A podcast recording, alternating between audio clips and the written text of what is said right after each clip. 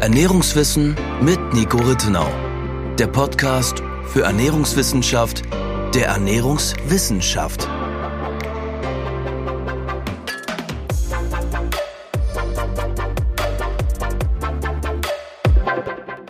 Hallo und herzlich willkommen zu unserer 28. Podcast-Episode.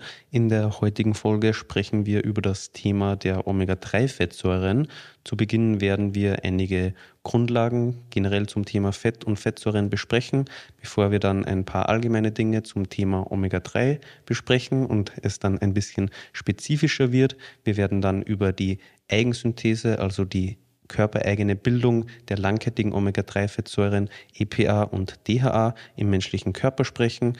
Danach geht es weiter mit den offiziellen Zufuhrempfehlungen von diversen Fachgesellschaften für diese langkettigen Omega-3-Fettsäuren, bevor wir dann noch über die optimalen Blutwerte sprechen. Kurzer Hinweis an dieser Stelle. Letzte Folge haben wir ja über Blutwerte gesprochen. Da kam es auch schon ein bisschen zum Thema Omega-3. Wenn man also in diese Richtung mehr wissen möchte, dann hört da sehr gerne rein. Danach werden wir noch über die Supplementierungsempfehlungen für Omega-3-Fettsäuren sprechen. Was gibt es alles zu beachten? Was gibt es besonders bei veganer oder überwiegend pflanzlicher Ernährung zu beachten? Worauf sollte man bei der Auswahl von Nahrungsergänzungsmitteln achten? Wann sollte man ein offenes Öl verwenden? Wann Kapseln? Was sind die Vorteile, die Nachteile der unterschiedlichen Produkte und so weiter und so fort? Zu Beginn, wie vorhin eben erwähnt, ein paar Grundlagen zum Thema Omega-3. Nico, was genau sind Omega-3-Fettsäuren überhaupt und warum sind sie für den menschlichen Körper so wichtig und welche Relevanz haben sie für uns? Ja, sehr gerne. Also Omega-3-Fettsäuren gehören der Gruppe der mehrfach ungesättigten Fettsäuren an und sie bilden gemeinsam mit gewissen Omega-6-Fettsäuren die einzigen essentiellen, also lebensnotwendigen Fettsäuren für den menschlichen Körper. Das heißt, jene Fettsäuren, die zwingend extern über die Nahrung und oder Nahrungsergänzungsmittel zugeführt werden müssen, weil sie eben für den Körper, für die Vitalfunktionen von essentieller Natur sind, aber nicht in ausreichender Menge gebildet werden können. Und Daher gelten sie eben als essentiell bzw. lebensnotwendig. Und wie schon gesagt, sie sind in der Gruppe der mehrfach ungesättigten Fettsäuren angesiedelt. Das heißt, wenn man sich die biochemische Struktur anguckt, weisen sie mehrere Doppelbindungen auf. Das heißt, sie sind eben an mehreren Stellen ungesättigt und das macht sie unter anderem auch empfindlicher gegenüber Oxidation, weswegen die Omega-3-Fettsäuren und die Omega-6-Fettsäuren beziehungsweise jene Öle, die überwiegend oder in hoher Menge diese Fettsäuren enthalten, deutlich sensibler gelagert werden müssen, also im Kühlschrank gelagert werden mhm. müssen, kürzer haltbar sind, nicht zu hohen Temperaturen ausgesetzt werden sollen. Und wenn man sich die Kategorisierung der Fette anguckt, dann sehen wir ja, beziehungsweise der Fettsäuren, dann gehen wir ja eben von den mehrfach und einfach ungesättigten Fettsäuren und den gesättigten Fettsäuren aus. Das sind so die drei Gruppen. Und wie gesagt, nur in der Gruppe der mehrfach ungesättigten Fettsäuren gibt es essentielle, also lebensnotwendige mhm. Vertreter. Okay, also drei Gruppen an Fettsäuren, die gesättigten Fettsäuren, mhm. die einfach ungesättigten und die mehrfach ungesättigten. Mhm. Und nur bei den mehrfach ungesättigten gibt es eben gewisse Fettsäuren, auch nicht alle, sondern nur manche davon, die eben essentiell sind. Der Körper ist also in der Theorie in der Lage, die gesättigten Fettsäuren und die einfach ungesättigten selber zu bilden. Gewisse langkettige oder mehrfach ungesättigte Fettsäuren müssen aber eben von außen zugeführt werden. Genau, also es gibt ja in jeder dieser Gruppen noch mehrere Untervertreter, also es gibt verschiedenste gesättigte mhm. Fettsäuren, weswegen es auch nicht klug ist, über die Gruppe der gesättigten Fettsäuren zu sprechen, als würden die sich alle gleich mhm. verhalten. Dasselbe trifft auch auf die verschiedenen Vertreter der einfach ungesättigten Fettsäuren zu und auch auf die Vertreter der mehrfach ungesättigten Fettsäuren. Vielleicht vergleichbar mhm. beispielsweise mit Vitaminen als Überbegriff und dann mhm. gibt es ganz viele unterschiedliche Vitamine, die unterschiedliche Funktionen haben. Genauso gibt es bei den Fettsäuren auch ganz viele unterschiedliche unterschiedliche, je Kategorie mit unterschiedlichen Funktionen. Genau, also ich, wenn man jetzt sehr klug scheißen möchte, würde ich sagen, die Vitamine unterscheiden sich noch ein bisschen mehr mhm. voneinander, als jetzt unterschiedliche gesättigte Fettsäuren das voneinander tun. Aber zum Beispiel die Wirkung der gesättigten, der unterschiedlichen gesättigten Fettsäuren auf den Cholesterinspiegel unterscheidet sich oder eben die Wirkung auf unterschiedliche Stoffwechselendprodukte der Omega-3 und Omega-6-Fettsäuren unterscheidet sich ein Stück weit. Aber das würde jetzt auch zu weit führen. Letztendlich ist für uns in der Besprechung, und wir haben ja zu den Omega-6-Fettsäuren schon eine eigene Folge gemacht, das heißt, wenn man Interesse daran hat, möge man sich die Folge gerne angucken. Omega-3 besprechen wir heute die beiden sollte man halt wirklich kennen, weil sie eben die beiden Gruppen mit gewissen Vertretern darstellen, die man wirklich auf regelmäßiger Basis in der Ernährung haben muss. Weil sie eben essentiell sind. Also jetzt über gesättigte Fettsäuren Bescheid zu wissen, ist nicht so relevant, weil wenn ich die nicht zuführe, was praktisch unmöglich ist, wenn man sich ernährt, mhm. dann würde nichts passieren. Genau, man, man darf auch nicht vergessen, wir sprechen ja oft über zum Beispiel gewisse Speisefette oder gewisse Speiseöle in einer Kategorie und sagen, diese Speiseöle liefern überwiegend einfach ungesättigte oder gesättigte mhm. oder mehrfach ungesättigte Fettsäuren. Sämtliche Speiseöle und Speisefette sind aber immer eine Mischung mhm. aus unterschiedlichen Gruppen. Das heißt, wir kategorisieren sie meistens nach der überwiegend vorhandenen Fettsäure. Wir finden aber alle drei Gruppen in fast quasi jedem Speiseöl mhm. bzw. Speisefett. Die, wie es sich eben dann verhält in Bezug auf Hitze, in Bezug auf den ernährungsphysiologischen Wert, hängt eben davon ab, wie die einzelnen Verhältnisse sind, beziehungsweise welche Vertreter jeweils dominant sind. Und für uns bei den, bei den gesättigten Fettsäuren ist es ja mehr so, dass die Fachgesellschaften eine Obergrenze angeben. 10% der Nahrungskalorien ist ja von einigen Fachgesellschaften die, die Grenzwertempfehlung für die gesättigten Fettsäuren. Bei den mehrfach ungesättigten Fettsäuren ist es so, dass es hier Untergrenzen für die Zufuhr von den essentiellen Omega-3 und Omega-6-Fettsäuren gibt. Aber also darüber Mengen, etwas später noch. Mhm. Also Mengen, die man mindestens zuführen soll. Genau. Auch hier gibt es auch Maximalzufuhrmengen, mhm. aber es gibt im Gegensatz zu den einfach und den gesättigten Fettsäuren, also den einfach ungesättigten und den gesättigten gesättigten Fettsäuren, wo es keine Minimalzufuhrempfehlung gibt, gibt es die bei den essentiellen mhm. Omega-6 und Omega-3-Fettsäuren eben schon, weil sie eben lebensnotwendig sind. Mhm, okay, genau. okay. Und Obergrenzen aber gibt es eben auch, wie du es so eben erwähnt hast, mhm. was auch gut zu wissen ist. Das mhm. haben wir, glaube ich, auch in vielen anderen Folgen schon angesprochen. Nur weil gewisse Stoffe, gewisse Lebensmittel etc gut, gesund oder auch überlebensnotwendig sind, bedeutet das natürlich nicht, dass man die in unbegrenzter Menge zuführen soll. Richtig, also sowohl innerhalb der Gruppe der mehrfach ungesättigten Fettsäuren sollte ein Verhältnis von Omega-3 zu 6, beziehungsweise noch genauer von den langkettigen und den kurzkettigen Omega-3 und Omega-6-Fettsäuren zueinander jeweils bestehen. Und es sollte eben auch ein Verhältnis, wobei das da dann nicht ganz so streng ist, zwischen den unterschiedlichen Arten der einfach, mehrfach und der gesättigten Fettsäuren, mhm. also einfach ungesättigten, mehrfach ungesättigten und gesättigten Fettsäuren bestehen. Und wie du richtig sagst, nur weil die mehrfach ungesättigten potenziell essentiell sind und gesund, heißt förderlich wirken und wichtige Aufgaben im menschlichen Körper übernehmen, heißt es nicht, dass noch mehr immer noch besser ist. Hm. Das okay. Gegenteil ist der Fall. Alles kann einmal schaden, aber, einen gewissen, aber eine gewisse Menge. Würdest du noch mehr zum Allgemeinen sagen wollen oder sollen wir schon eher in Richtung Omega-3 im Spezielleren weitergehen? Vielleicht noch ein bisschen was Historisches, um auch den Kontext zu schaffen, wie jung das Wissen über die essentiellen Fettsäuren ist. Wir äh, gehen zurück in das Jahr 1929 bzw. 1930, als ein Forscherteam, die auch miteinander verheiratet waren, Burr und Burr heißen die beiden, in mehreren Tiermodellen gezeigt haben, dass es eben essentielle Fettsäuren gibt. Das heißt, davor war das Wissen gar nicht da. Man wusste nicht, welche Fettsäuren essentiell sind.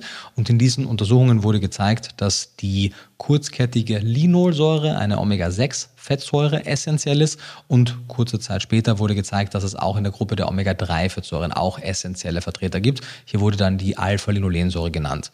In den Jahren bzw. Jahrzehnten danach kam mehr und mehr auch die Frage bzw. Hypothese auf, ob es denn wirklich diese beiden sind, die als essentiell zu kategorisieren sind, oder ob es nicht ihre langkettigen Stoffwechsel-Endprodukte sind. Mhm. Wenn man zum Beispiel schon vorgreifen möchte, sprich für die Alpha-Linolensäure die Docosahexaensäure oder für die Linolsäure die Arachidonsäure. Denn man hat gesehen, dass wenn man nicht Linolsäure und Alpha-Linolensäure gibt in verschiedensten mhm. Tiermodellen, also nicht die kurzkettigen, nicht die kurzkettigen mhm. genau, sondern deren langkettigen Stoffwechselendprodukte Arachidonsäure und Docosahexaensäure, dass man sämtliche Defizite, also beziehungsweise sämtliche Symptome eines essentiellen Fettsäuremangels auch komplett beseitigt durch die Zufuhr dieser langkettigen. Und nachdem, wie es scheint, die langkettigen die Aufgaben der kurzkettigen übernehmen können, umgekehrt aber nur bedingt, ist es vielleicht sogar so zu sehen, dass die eigentlich klassisch essentiellen eher diese mhm. beiden Gruppen sind. Aber das ist noch ein bisschen, sagen wir mal, up for debate. Genau, aber das ist. Weil es noch nicht genügend Forschung gibt bis zum heutigen Tag? Oder? Genau, richtig, weil es noch nicht so viel Forschung gibt und weil es auch hier vermutlich wie so oft zahlreiche Einflussgrößen gibt, die darüber entscheiden, wie wichtig oder unwichtig eben zum Beispiel die vorgeformten Zufuhrmengen an DHA, EPA und ARA, Aridonsäure sind, weil auch hier gibt es sehr starke Unterschiede in der Eigensynthesekapazität, über das wir auch noch später sprechen werden. Aber es zumindest nach meinem Verständnis der Literatur, und ich bin sicherlich auch kein Fettsäuren-Experte im klassischen Sinn, es gibt wirklich Forscher, die quasi den Großteil ihrer, ihrer gesamten akademischen Arbeit dem Thema der Fettsäuren mhm. widmen. Ähm, dazu gehöre ich definitiv nicht, deswegen bin ich etwas zurückhaltend in meiner Beurteilung, aber einige der Forscher, die das eben tun, gehen davon aus und stellen diese Hypothese in den Raum, dass es so sein könnte. Mhm. Genau. Okay. Das heißt, für uns ist eigentlich dann nur die Frage, wenn Menschen die Arachidonsäure, Omega-6, Docosahexaensäure und Eicosapentaensäure, diese langkettigen Fettsäuren, über zum Beispiel ein klug zusammengestelltes Algen- und Pilzölgemisch oder über die jeweiligen Monopräparate zu sich nehmen, haben sie jetzt noch eine zwingende Notwendigkeit, Chiasamen, Hanfsamen, Leinsamen, Walnüsse für die kurzkettigen Omega-3-Fettsäuren, für die Alpha-Linolensäure zu nehmen. Das ist noch mit einem gewissen Fragezeichen behaftet. Ich würde sagen, im Zweifelsfall möchte man vielleicht auf Nummer sicher gehen, vor allem in den kritischen Lebensphasen. Aber abseits von dieser Frage spielt es jetzt eh nicht so eine große Rolle, weil Linolsäure kriegt man, um was möchte oder nicht, eh ausreichend. Das heißt, es geht eigentlich wirklich nur um die Zufuhr der, der Alpha-Linolensäure. Mhm.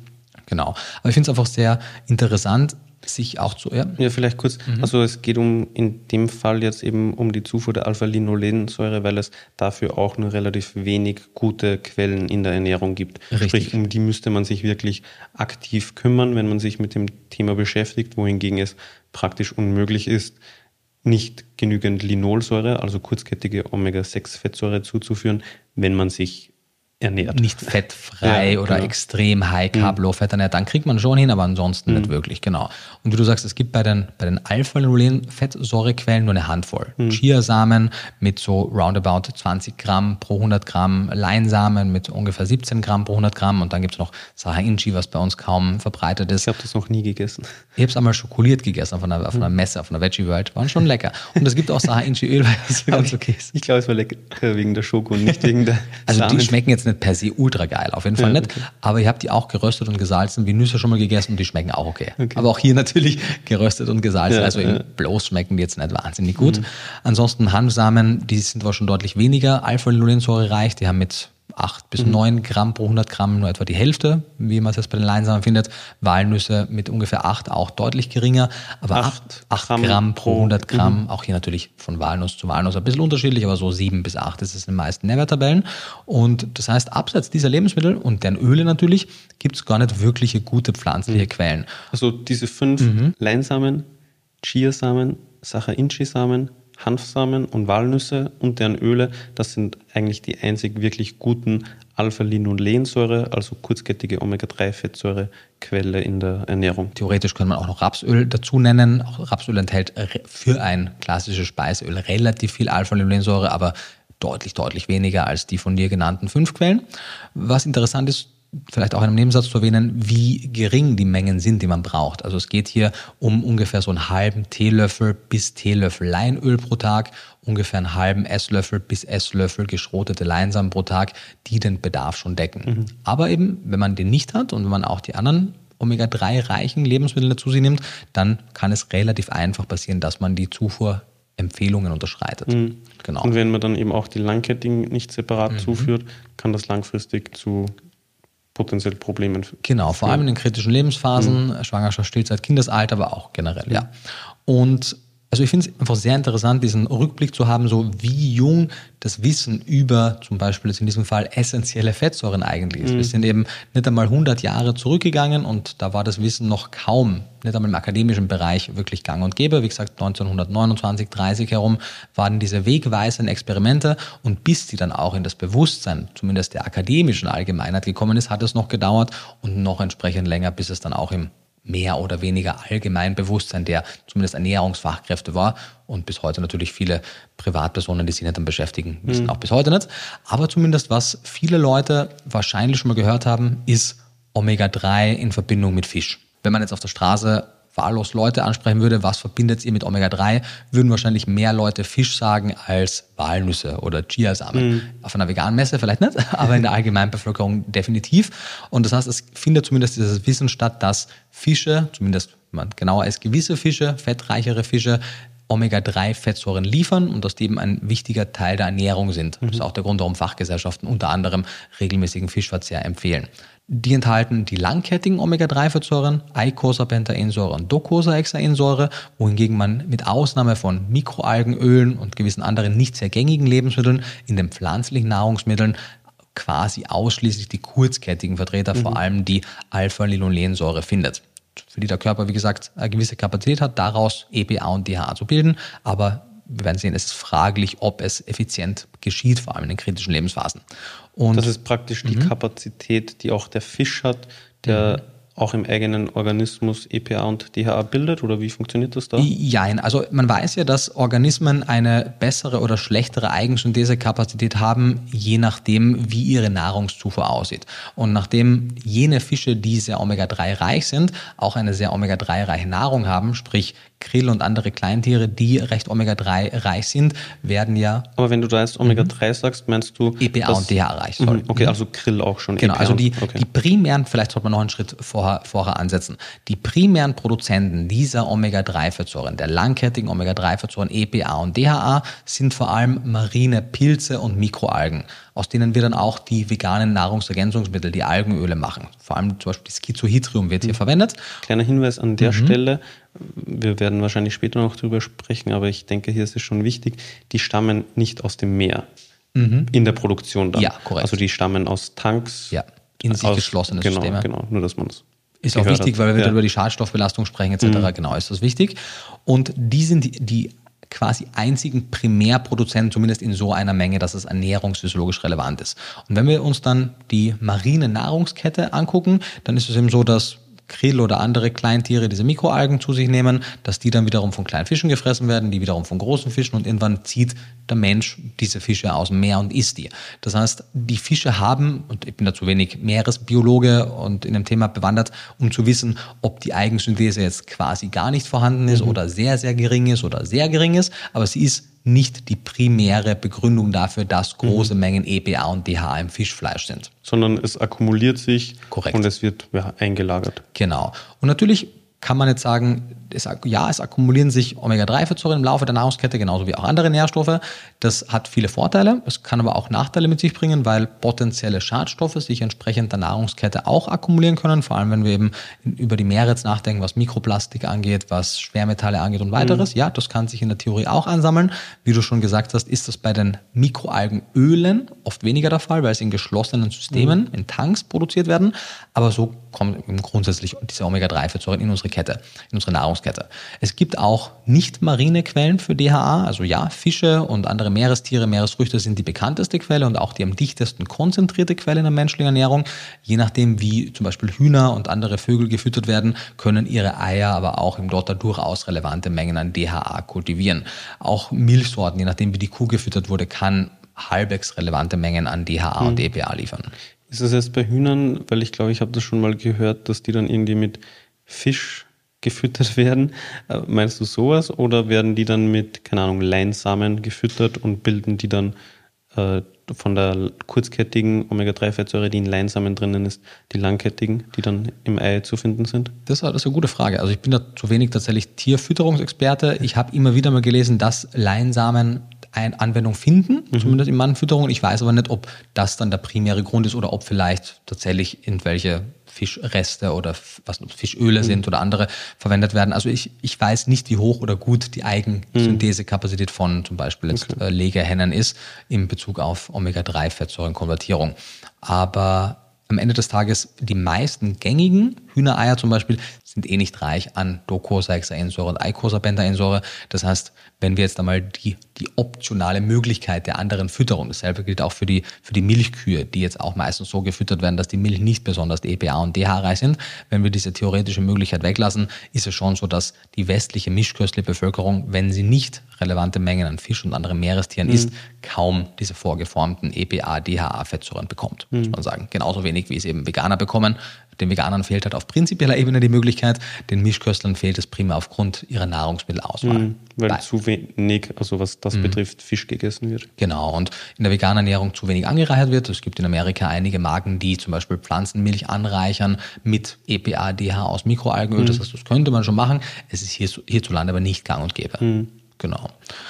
Und ja, vielleicht das davor gesagt. Also ähm, ich denke, dass es wichtig ist, A, zu verstehen, welche Fettsäuren wichtig, essentiell sind, woher die auch stammen. Und ich sage das ja auch immer wieder mal, dass tierische Produkte auf einer prinzipiellen Ebene kein Monopol auf essentielle Nährstoffe haben Und das stimmt auch weiterhin. Ich habe aber vielleicht in der Vergangenheit auch ein bisschen zu wenig Fokus darauf gelegt, dass diese prinzipielle Ebene natürlich ein wichtiger Faktor ist, dass aber de facto in unserer Allgemeinbevölkerung, in der veganen Allgemeinbevölkerung, wenn wir uns die Lebensmittelauswahl der meisten vegan lebenden Menschen angucken, es natürlich schon gewisse Engpässe gibt, weil nur weil zum Beispiel auch eine Mikroalgenölquelle zur Verfügung stehen würde in der Nahrung, auch ohne Supplementierung über Anreicherung, heißt das nicht, dass die meisten so diese Nahrungsquelle bekommen, weil es hierzulande eben quasi keine Anreicherung mit EPA und DHA gibt. Es gibt hm. so ein, zwei Fischalternativen, die das drin haben, als wirklich selten. Hm.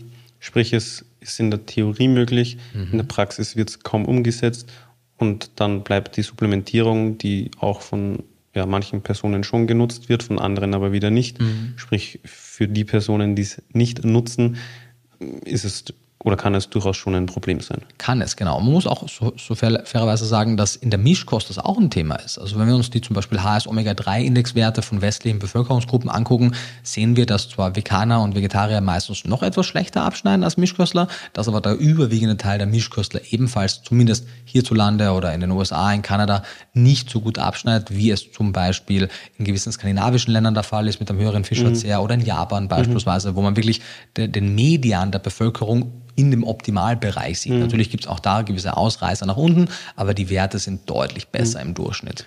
Zu den Blutwerten später Kommen dann noch ein bisschen mehr. Mhm. Vielleicht kurz zusammengefasst, bevor wir mhm. zum nächsten Thema, nämlich der Eigensynthese, mhm. übergehen. Also es gibt essentielle, also überlebensnotwendige Fettsäuren. Mhm. Das sind auf der einen Seite Omega-6-Fettsäuren, beziehungsweise genauer gesagt die kurzkettige sogenannte Linolsäure. Mhm. Und auf der anderen Seite, auf der Seite der Omega-3-Fettsäuren, die kurzkettige sogenannte Alpha-Linolensäure. Also die zwei mhm. Fettsäuren sind offiziell, sage ich jetzt mal, unter mhm, Anführungszeichen, ja. essentiell, also überlebensnotwendig und können vom Körper nicht gebildet werden, müssen über die Nahrung zugeführt werden oder über Nahrungsergänzungsmittel. Und mhm. was uns aber jetzt im Speziellen noch interessiert, sind dann mhm. eben die langkettigen Fettsäuren, also die, die vom Körper in der Theorie beziehungsweise zu einem gewissen Grad aus diesen kurzkettigen Fettsäuren selber gebildet werden können mhm. über mehrere Synthesewege. Mhm. Und auf der Seite der Omega-3-Fettsäuren sind das dann, also da gibt es mehrere, aber die, die uns besonders interessieren, wahrscheinlich weil sie im Körper die relevantesten Rollen übernehmen, sage ich jetzt mal, sind dann die sogenannte Eicosapentaensäure, kurz EPA, und die noch später im Zuge des Synthesewegs die Docosahexaensäure, DHA, also die Abkürzung. Und die zwei wollen wir uns ja jetzt genauer ansehen, beziehungsweise eben genau diesen Syntheseweg von der kurzkettigen Alpha-Linolensäure zur langkettigen zuerst EPA, Eicosapentaensäure und dann im späteren Verlauf DHA. War das so korrekt? Jawohl, genau. Beziehungsweise vielleicht auch noch die Frage, was macht denn EPA und DHA, mhm. beziehungsweise was machen denn Omega-3-Fettsäuren im Organismus? Wenn wir uns die EPA und DHA-Konzentrationen in unterschiedlichen Geweben angucken, gibt es schon mal einen Hinweis darauf, in welchen Geweben die besonders dicht konzentriert sind. Und hier sehen wir, dass diese hohe Konzentration daran liegt, dass diese Fettsäuren eine wichtige Rolle in diesen Geweben übernehmen. Und die mitunter höchste Konzentration finden wir im menschlichen Gehirn sowohl für die langkettigen Omega-6-Fettsäuren Arachidonsäure als auch EPA und vor allem noch mehr DHA. Wir sehen da quasi keine Anreicherung von Linolsäure und Alpha-Linolensäure. Einer von mehreren Hinweisen, die schon zeigen, eigentlich sind es mehr die langkettigen Fettsäuren, mhm. die uns hier besonders interessieren.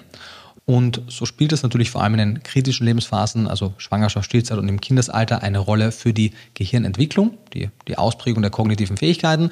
Wir sehen tatsächlich in mehreren Untersuchungen, dass besser mit DHA versorgte Kinder bessere kognitive Fähigkeiten entwickeln, schneller, sowohl die psychomotorischen Fähigkeiten als auch in gewissen äh, Memory Tasks besser abschneiden. Und wir sehen im Laufe des Lebens durch eine bessere EPA- und DHA-Versorgung geringere Auftrittsraten für gewisse kardiovaskuläre Erkrankungen. Das heißt, wir wissen, Omega-3-Fettsäuren sind wichtig für die Gefäßgesundheit. Sie wirken bei Bluthochdruck positiv, also sie können hypoton wirken, den Blutdruck senken, sie können den Cholesterinspiegel senken, sie können die Thrombozytenfunktion verbessern. Also vieles, was für unsere kardiovaskuläre Gesundheit relevant ist. Und wir sehen auch, dass sie eine positive Wirkung auf die Prävention und in sehr hohen Dosen sogar auf die Therapie von gewissen neurodegenerativen degenerativen Erkrankungen haben. Das heißt zum Beispiel das Risiko für Demenz, für Alzheimer ist erhöht bei schlechter Versorgung mit EPA und DHA. Und das ist natürlich primär eine Korrelation, die man in großen Bevölkerungsstudien sieht. Es ist aber auch biochemisch plausibel. Und wenn wir in Interventionsstudien gucken, wie sich die Gabe von höheren Dosen an meistens Fischöl, aber auch Algenöl könnte das leisten, wie sich das auswirkt, sehen wir eine positive Wirkung. Und nun noch zurück zu deiner eigentlichen Frage der Eigensynthese und wie diese Fettsäuren miteinander in, in Wechselwirkung stehen. Also, wir haben es ja schon mehrfach gesagt, grundsätzlich hat der menschliche Körper eine gewisse Eigensynthesekapazität von den langkettigen Fettsäuren und daher sind sie in der klassischen Ernährungswissenschaft nicht als essentiell, sondern als semi-essentiell bzw. bedingt essentiell angeführt. Das bezieht sich zum einen einmal darauf, dass es gewisse Lebensphasen gibt, in denen der Bedarf höher ist als die Eigensynthesekapazität, selbst jener Personen, die eine sehr effiziente Eigensynthese haben. Also deswegen heißen sie eben semi- oder bedingt essentiell, weil sie in manchen Lebensphasen doch essentiell sind. Genau, in manchen Lebensphasen mhm. sind sie wirklich ganz klassisch mhm. Eben die kritischen Lebensphasen, Schwangerschaft, Stillzeit und vor allem das frühkindliche Alter. Da behandelt man sie einfach als essentielle Nährstoffe und Fachgesellschaften haben auch konkrete Zufuhrempfehlungen für diese Fettsäuren. Und darüber hinaus schwingt in diesem ganzen Kontext der bedingt essentiellen Fettsäuren außerdem noch mit oder auch der bedingt essentiellen äh, Aminosäuren oder, oder bedingt essentiellen anderen Vitaminoiden, also vitaminähnlichen Substanzen, dass viele von diesen Stoffen zwar, wenn sie nicht ausreichend zugeführt werden, keine akut negativen Effekte auf die Vitalfunktionen haben, wie wir das bei Vitaminen und Mineralstoffen und den klassischen essentiellen Fett- und Aminosäuren sehen, aber wir sehen, dass Leistungsfähigkeit, Wohlbefinden und das Risiko für gewisse Erkrankungen bzw. langfristige Gesundheit durchaus darunter leiden können. Das heißt, viele dieser bedingt essentiellen Stoffe sind nicht nur in den kritischen Lebensphasen wichtig, weil sie dort ja sogar akut essentiell sind und dann durchaus auch eine vital funktionsbeeinflussende Funktion haben, sondern sie auch auf lange Sicht für die Gesunderhaltung bzw. die Prävention von gewissen chronischen Erkrankungen wichtig sind. Und das heißt, wenn man jetzt über den, über den Kontext Healthy Aging spricht, wie man eben nicht nur möglichst alt, sondern möglichst gesund alt wird, spielen viele von denen ebenfalls eine Rolle. Und das Interessante bei diesen Fettsäuren ist, dass die Omega-3 und Omega-6-Fettsäuren miteinander in einer Beziehung, in einer Wechselwirkung stehen, denn der menschliche Körper benötigt dieselben Enzymsysteme, um aus der kurzkettigen Omega-6-Fettsäure Linolsäure über mhm. mehrere Stoffwechselschritte die Arachidonsäure zu machen. Jene Enzyme, die hierfür gebraucht werden, sind auch dieselben Enzyme, die aus der Alpha-Linolensäure, der kurzkettigen Omega-3-Fettsäure, die langkettigen Omega-3-Fettsäuren machen. Im Laufe des Stoffwechselprozesses eben am Ende dann steht DHA, Docosahexaen Hexainsäure. Vielleicht eine mhm. kurze Metapher zur Veranschaulichung. Mhm. Ich hoffe, ich bekomme es hin, da ein Bild zu zeichnen. Angenommen, man hat Holz oder Holzbretter und das wären die kurzkettigen Omega-3-Fettsäuren. Dann braucht man Werkzeug, das wären dann die Enzyme, um daraus beispielsweise einen Tisch oder Stühle zu machen. Und die fertigen Produkte sind dann die langkettigen Fettsäuren. Und jetzt habe ich aber nur eine gewisse Anzahl an Werkzeugen und das limitiert mich darin, wie viel Tische oder Stühle ich gleichzeitig machen kann. Würdest du sagen, das beschreibt ungefähr so, also sehr einfach natürlich, mhm. das Bild, das du gerade in ernährungsphysiologischen Termen beschrieben hast? Ja, voll. Nee, ich glaube, das kann man, kann man so ver, ver, verbildlichen, versinnbildlichen auf jeden Fall. Es ist ja eben so, dass nicht jeder Mensch die gleiche Menge an Werkzeug mhm. hat und das heißt, mehr Holz, also mehr dieser Fettsäuren zuzuführen, ist grundsätzlich immer eine kluge Idee, um die Menge an Werkzeug, die man hat, auszunutzen. Mhm. Aber wenn man von Haus aus einfach nicht so viel Werkzeug hat, bringt auch eine starke Erhöhung des Holzes wenig. Und daher ist es so, dass je nachdem, und das hat eine gewisse genetische Komponente, das hat aber auch etwas mit dem Geschlecht, mit dem Alter und mit vielen anderen äh, Sachen zu tun, ist es eben so, dass wir hier große interindividuelle mhm. Unterschiede sehen, also von Person zu Person und auch im Laufe des Lebenszyklus intraindividuelle Unterschiede. Das heißt, eine junge Person wird nicht die gleiche Kapazität haben wie eine deutlich mhm. ältere. Mhm. Da gibt es also auch Unterschiede. Aber grundsätzlich ist es so, dass es die Eigensynthese gibt. Wir sprechen hier bei den Omega-3-Fettsäuren von ALA, den ganzen Stoffwechselprozess, bis DHA über eine Menge von 0,1 bis 0,5 Prozent. Manche Untersuchungen zeigen auch etwas höhere Werte, vor allem bei prämenopausalen Frauen, die im Vergleich zu Männern oder postmenopausalen Frauen nach der Menopause eine bessere Synthesekapazität haben. In den meisten Fällen ist die Synthese aber relativ gering. Mhm. Und abseits dieser sich gegenseitigen Beeinflussung, die dazu führen, dass wenn man vor allem in der veganen Ernährung gar keine vorgeformte EPA, DHA und ARA-Quelle hat, ARA steht für Arachidonsäure, dann ist es besonders wichtig, ein Verhältnis zwischen den kurzkettigen Omega-3 und Omega-6-Fettsäuren zu wahren, weil wenn wir eben einen sehr starken Überschuss an beispielsweise Omega-6-Fettsäuren haben, dann werden wir eine noch schlechtere Konvertierung von ALA zu EPA und DHA haben. Mhm. Und umgekehrt, große Mengen an ALA werden die Linolsäure zur Arachidonsäure-Konvertierung ebenfalls reduzieren, aber auch hier bei den kurzkettigen zu langkettigen Omega-6-Fettsäuren sehen wir ebenfalls, dass die Konvertierung relativ ineffizient ist, also bei beiden Gruppen mhm. relativ ineffizient. Und in Experimenten sehen wir eben, dass wenn wir die Menge an zum Beispiel Linolsäure vervielfachen, versechs, sieben, achtfachen oder um 50 Prozent oder teilweise auch 90 Prozent reduzieren, das nicht wirklich viel mit dem Arachidonsäurespiegel macht. Das heißt, wir sehen hier wirklich eine geringe Konvertierungsfähigkeit und Ähnlich ausgeprägt ist es bei den kurzkettigen zu langkettigen Omega-3-Fettsäuren. ALA zu EPA ist noch etwas effizienter, aber zu DHA in den allermeisten Studien wirklich sehr wenig ausgeprägt. Deswegen Fachgesellschaften empfehlen, eine vorgeformte Quelle vor allem für die Omega-3-Fettsäuren zu sich zu nehmen. Omega-6-Fettsäuren sind ja, wie wir in der Omega-6-Folge ausführlich besprochen haben, für noch so ein bisschen stiefmütterliches Dasein, wenn man so sagen möchte. Die sind auch sehr wichtig, sind aber deutlich weniger erforscht und wir merken erst nach und nach, wie wichtig es ist, eben nicht nur einen großen Fokus auf Omega-3 zu legen, sondern auf beide. Aber bei den Omega-3-Fettsäuren weiß man das mittlerweile wirklich schon sehr sehr lang. Es gibt klinisch validierte Referenzwerte, es gibt Experimente, die zeigen, wie viel braucht man, um welche Werte zu bekommen. Also da gibt es sehr viel Datenlage. Mhm. Sehr gut, damit führst du perfekt zum nächsten Punkt über. Mhm. Vorausgesetzt natürlich, du bist mit dem Thema der Eigensynthese fertig. Grundsätzlich ja, vielleicht ein mhm. äh, ausführender Punkt noch. Ich hatte gesagt, es gibt zahlreiche Einflussfaktoren, die mhm. vielleicht ein bisschen noch besprochen. Ich hatte gesagt, das Alter spielt eine mhm. Rolle. Frühgeborene beispielsweise haben im Vergleich zu termingerecht Geborenen eine schlechtere Eigensynthesekapazität der meisten Nährstoffe, weil eben diese enzymatischen Systeme noch nicht gut ausgebildet sind. Dann im Laufe des Kindesalters ist die enzymatische Aktivität auf einem Hoch und nimmt dann im Laufe des Erwachsenenlebens bis hin dann zum Seniorenalter wieder sukzessive ab, wobei hier ergänzend natürlich auch oft gewisse Primärkrankungen dazukommen, sodass es schwierig ist, das reine Alter von mhm. gewissen Primärkrankungen oder anderen Störfaktoren zu trennen. Aber im Schnitt sehen wir, dass eben deutlich ältere Menschen, also im Seniorenalter und im höheren Seniorenalter, deutlich schlechter konvertieren als junge Erwachsene oder eben noch etwas mhm. schlechter als Jugendliche oder, oder Kinder, die dann schon ja, fünf, sechs, sieben, acht, neun Jahre alt sind. Das, das sehen wir also, Alter spielt eine Rolle. Das Geschlecht spielt eine Rolle bei mehreren, bei mehreren Nährstoffen. In den meisten Fällen, nicht in allen, bei Kreatin zum Beispiel sehen wir und auch bei Taurin, dass Männer etwas besser konvertieren als Frauen. In sehr vielen Fällen konvertieren aber Frauen besser. Bei den Omega-3-Fettsäuren ist das so ein Fall, weil die Konvertierungsfähigkeit, die enzymatische Aktivität östrogenabhängig ist und Frauen im Durchschnitt einen höheren Östradiolspiegel haben und damit im Schnitt bessere Konvertierer sind. Das erklärt auch, warum postmenopausale Frauen nach der Menopause mit einem gesunkenen Östrogenspiegel mhm. auch weniger effizient konvertieren und dann ungefähr auf dem Level von gleichaltrigen Männern sind. Mehr oder weniger.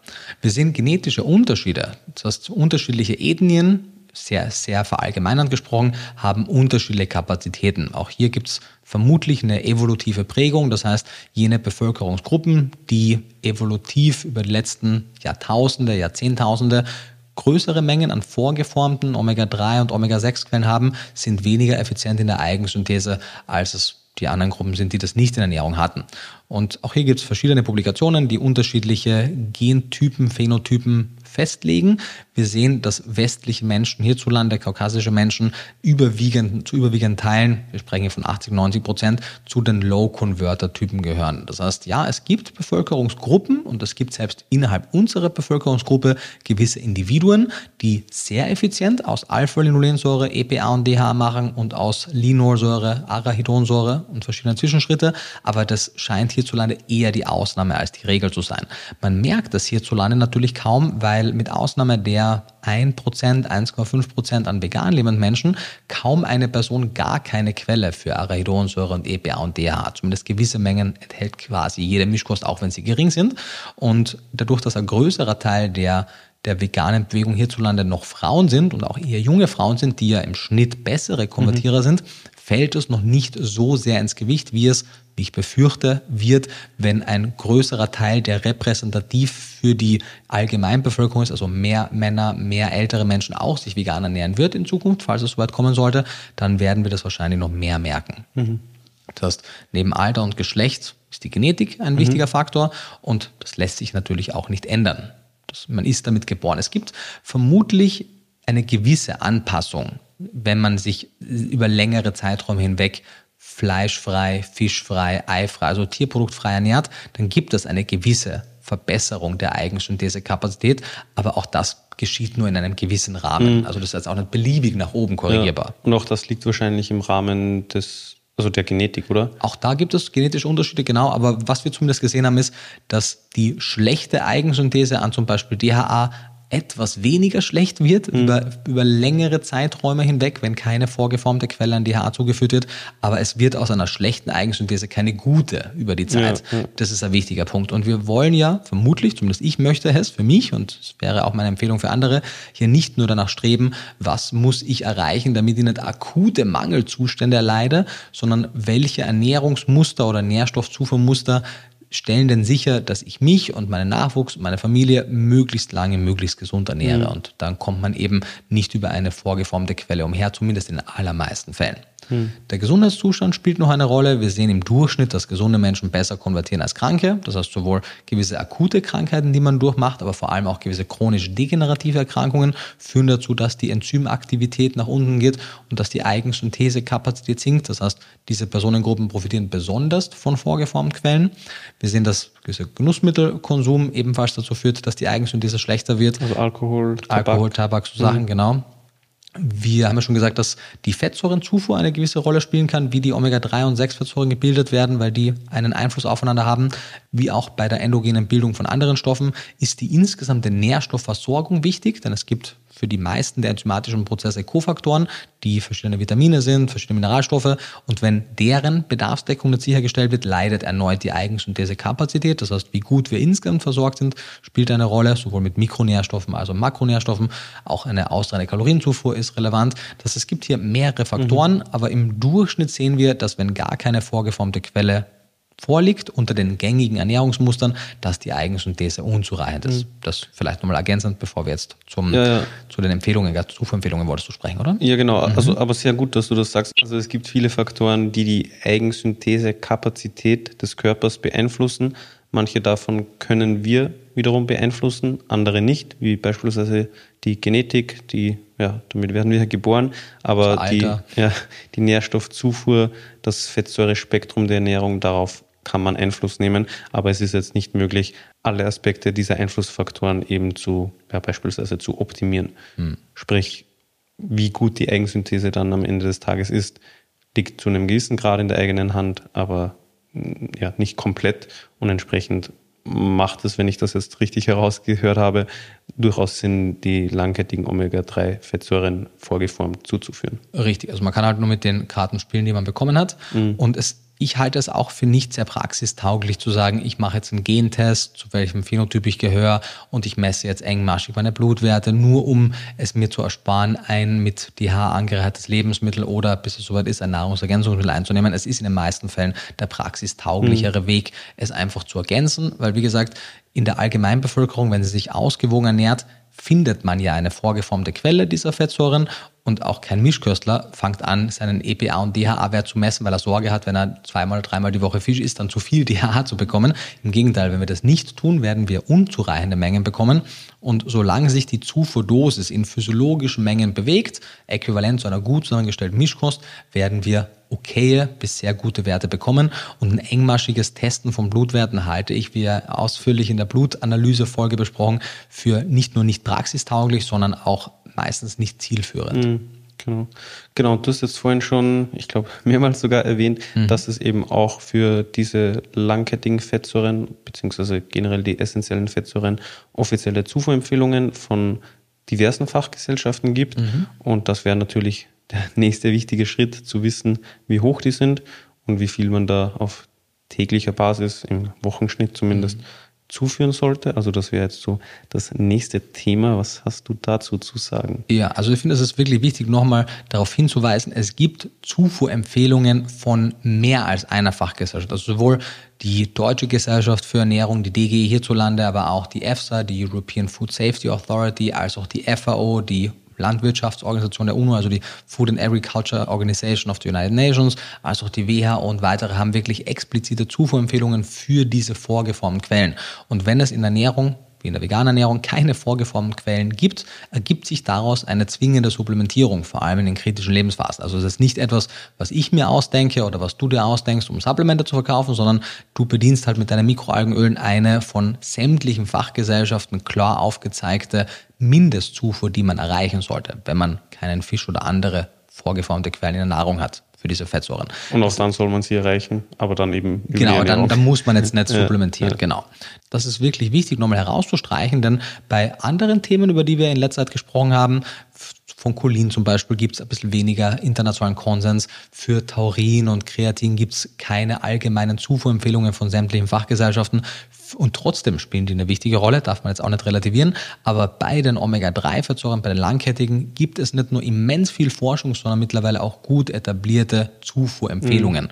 Das ist, finde ich. Die wiederum auf dieser Forschung aufbauen. Auf dieser Forschung Weil aufbauen. nur dann sprechen ja solche Gesellschaften Empfehlungen aus, wenn es so viele Daten gibt. Richtig, richtig. Mhm. Und wie zu allen Themen gibt es natürlich auch die ein oder andere Studie, sind oft auch Supplementierungsstudien mit Omega-3-Fettsäuren, die keine klinisch validen Ergebnisse erzielen, aber der Body of Evidence, die Summe, der Balance of Evidence zeigt definitiv, welche wichtige Rolle es einnimmt. Und dass einige Supplementierungsstudien keine positiven Ergebnisse zeigen, ist für mich auch nicht wahnsinnig überraschend, wenn wir uns an die Podcast-Folge erinnern zu den Laborergebnissen und der Rohstoff Nährstoffqualität in Nahrungsergänzungsmitteln oder auch die Postingreihe, die ich auf Instagram gemacht habe zu den Laboranalysen von Omega-3-Ölen. Das gleiche auch mit Fischölen gibt es mhm. sehr viele Analysen, die zeigen einfach ein sehr großer Teil der am Markt befindlichen Omega-3-Fischöle und Omega-3-Algenöle entspricht nicht im geringsten den Mindeststandards an dieser Öle. Und natürlich, wenn diese Fischöle oder Algenöle vor der Einnahme in der Studie nicht darauf kontrolliert werden, wie hoch ist der Totox-Wert, also die Oxidation,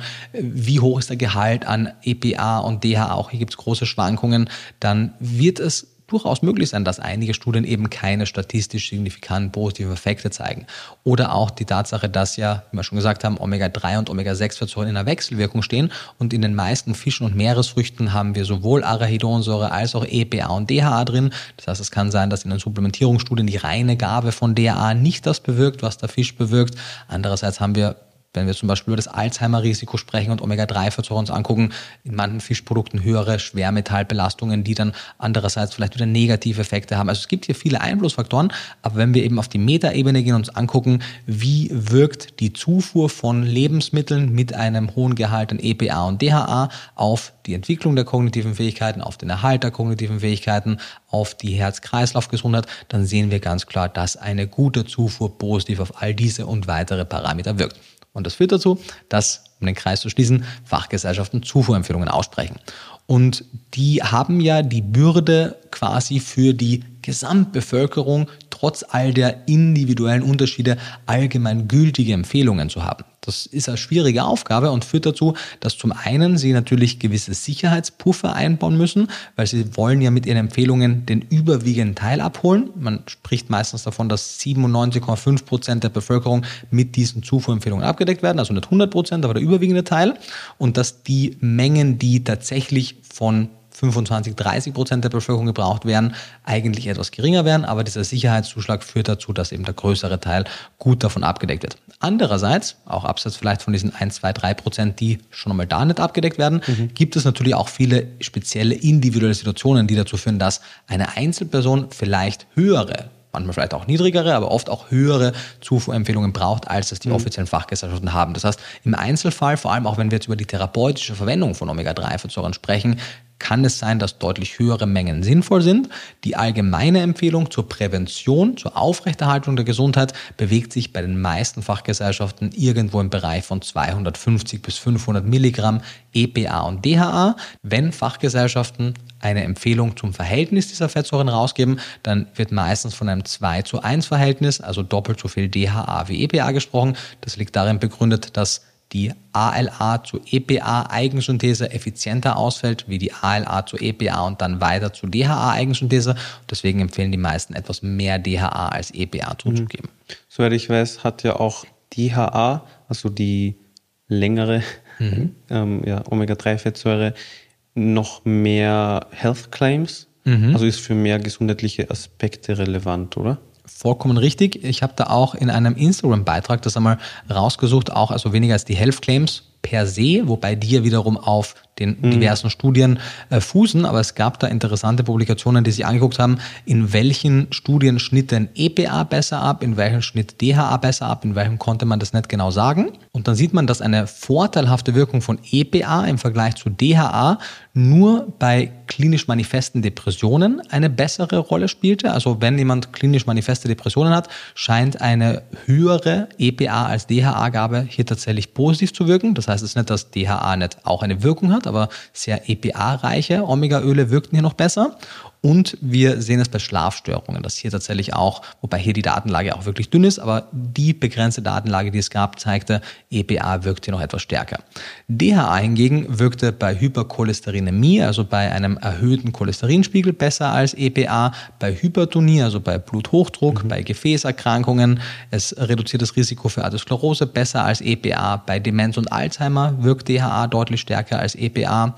Ähm, die Entwicklung, wir sprechen ja oft über die kritischen Lebensphasen, die Entwicklung der kognitiven Fähigkeiten von Un- und Neugeborenen wird mehr von DHA als EPA beeinflusst, weswegen die Fachgesellschaften ja oft den Beisatz haben, wir empfehlen so und so viel EPA und DHA, davon mindestens mhm. so und so viel DHA, weil hier DHA die deutlich, deutlich kritischere Fettsäure ist. In Bezug auf die Entwicklung und die Aufrechterhaltung der Augengesundheit wirkt DHA stärker als EPA und auch die antiinflammatorische Wirkung der langkettigen Omega-3-Fettsäuren ist bei DHA stärker aus ausgeprägt als bei EPA. Das heißt, in Summe macht es Sinn, ein DHA-überschüssiges Öl zu haben. Und das ist der Vorteil der Mikroalgenöle, mhm. weil die im Gegensatz zu einigen Fischölen ja. mehr DHA im Vergleich zu EPA aufweisen. Das wollte ich gerade sagen, weil ich sehe es oft bei vielen Produkten und Marken, dass die ja eigentlich auch aktiv damit werben, dass sie eben mehr EPA als DHA haben.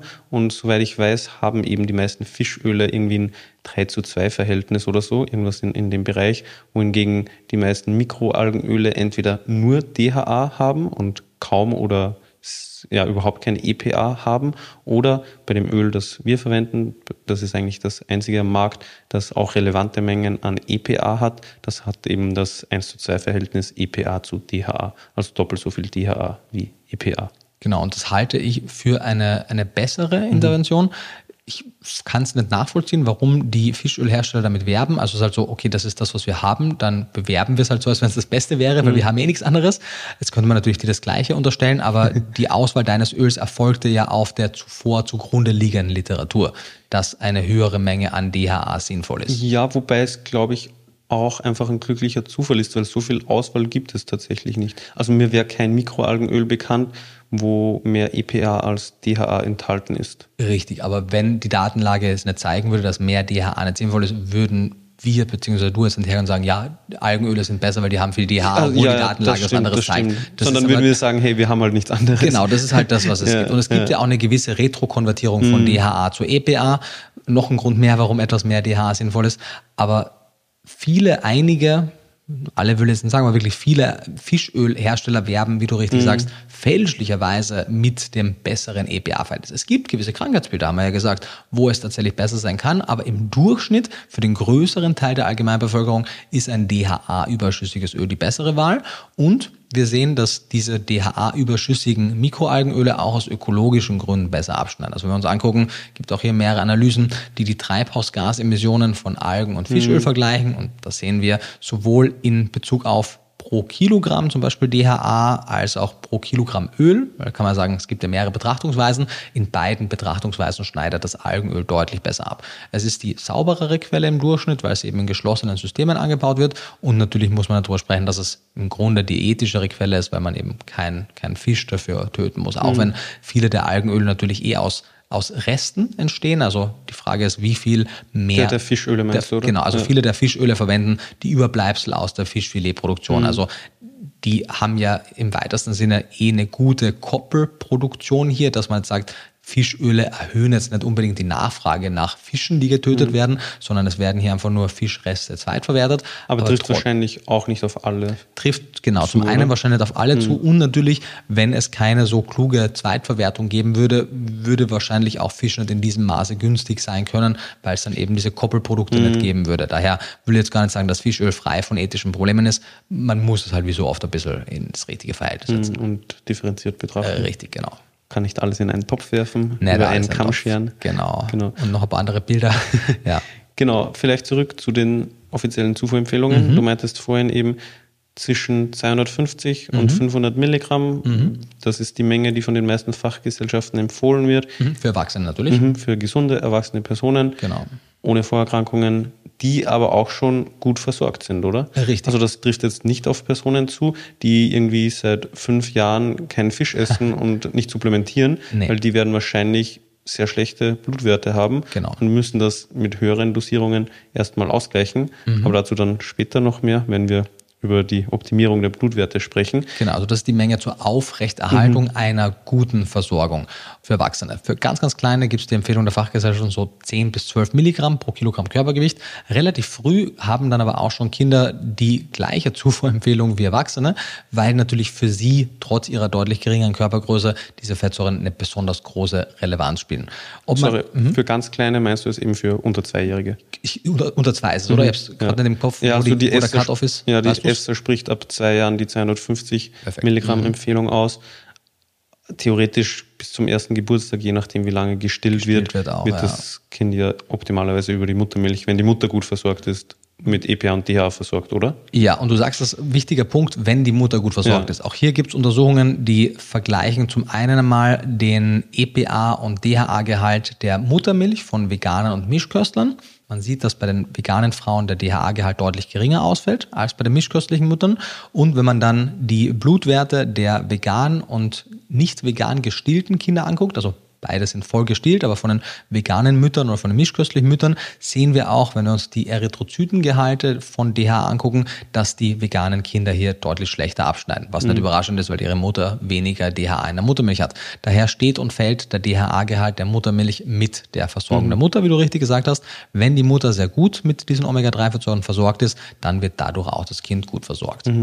Genau, also das sind eben die offiziellen Zufuhrempfehlungen. Das ist das, was man langfristig täglich, zumindest ja, im Wochenschnitt, zuführen sollte. Wir sprechen dann gleich auch noch drüber, wie man die Blutwerte optimiert, wenn man längere Zeit schon keinen Fisch gegessen haben sollte und auch nicht supplementiert hat. Aber davor noch die Frage, wie viel sollte man denn maximal zuführen? Weil es gibt ja für die allermeisten Nährstoffe auch Obergrenzen.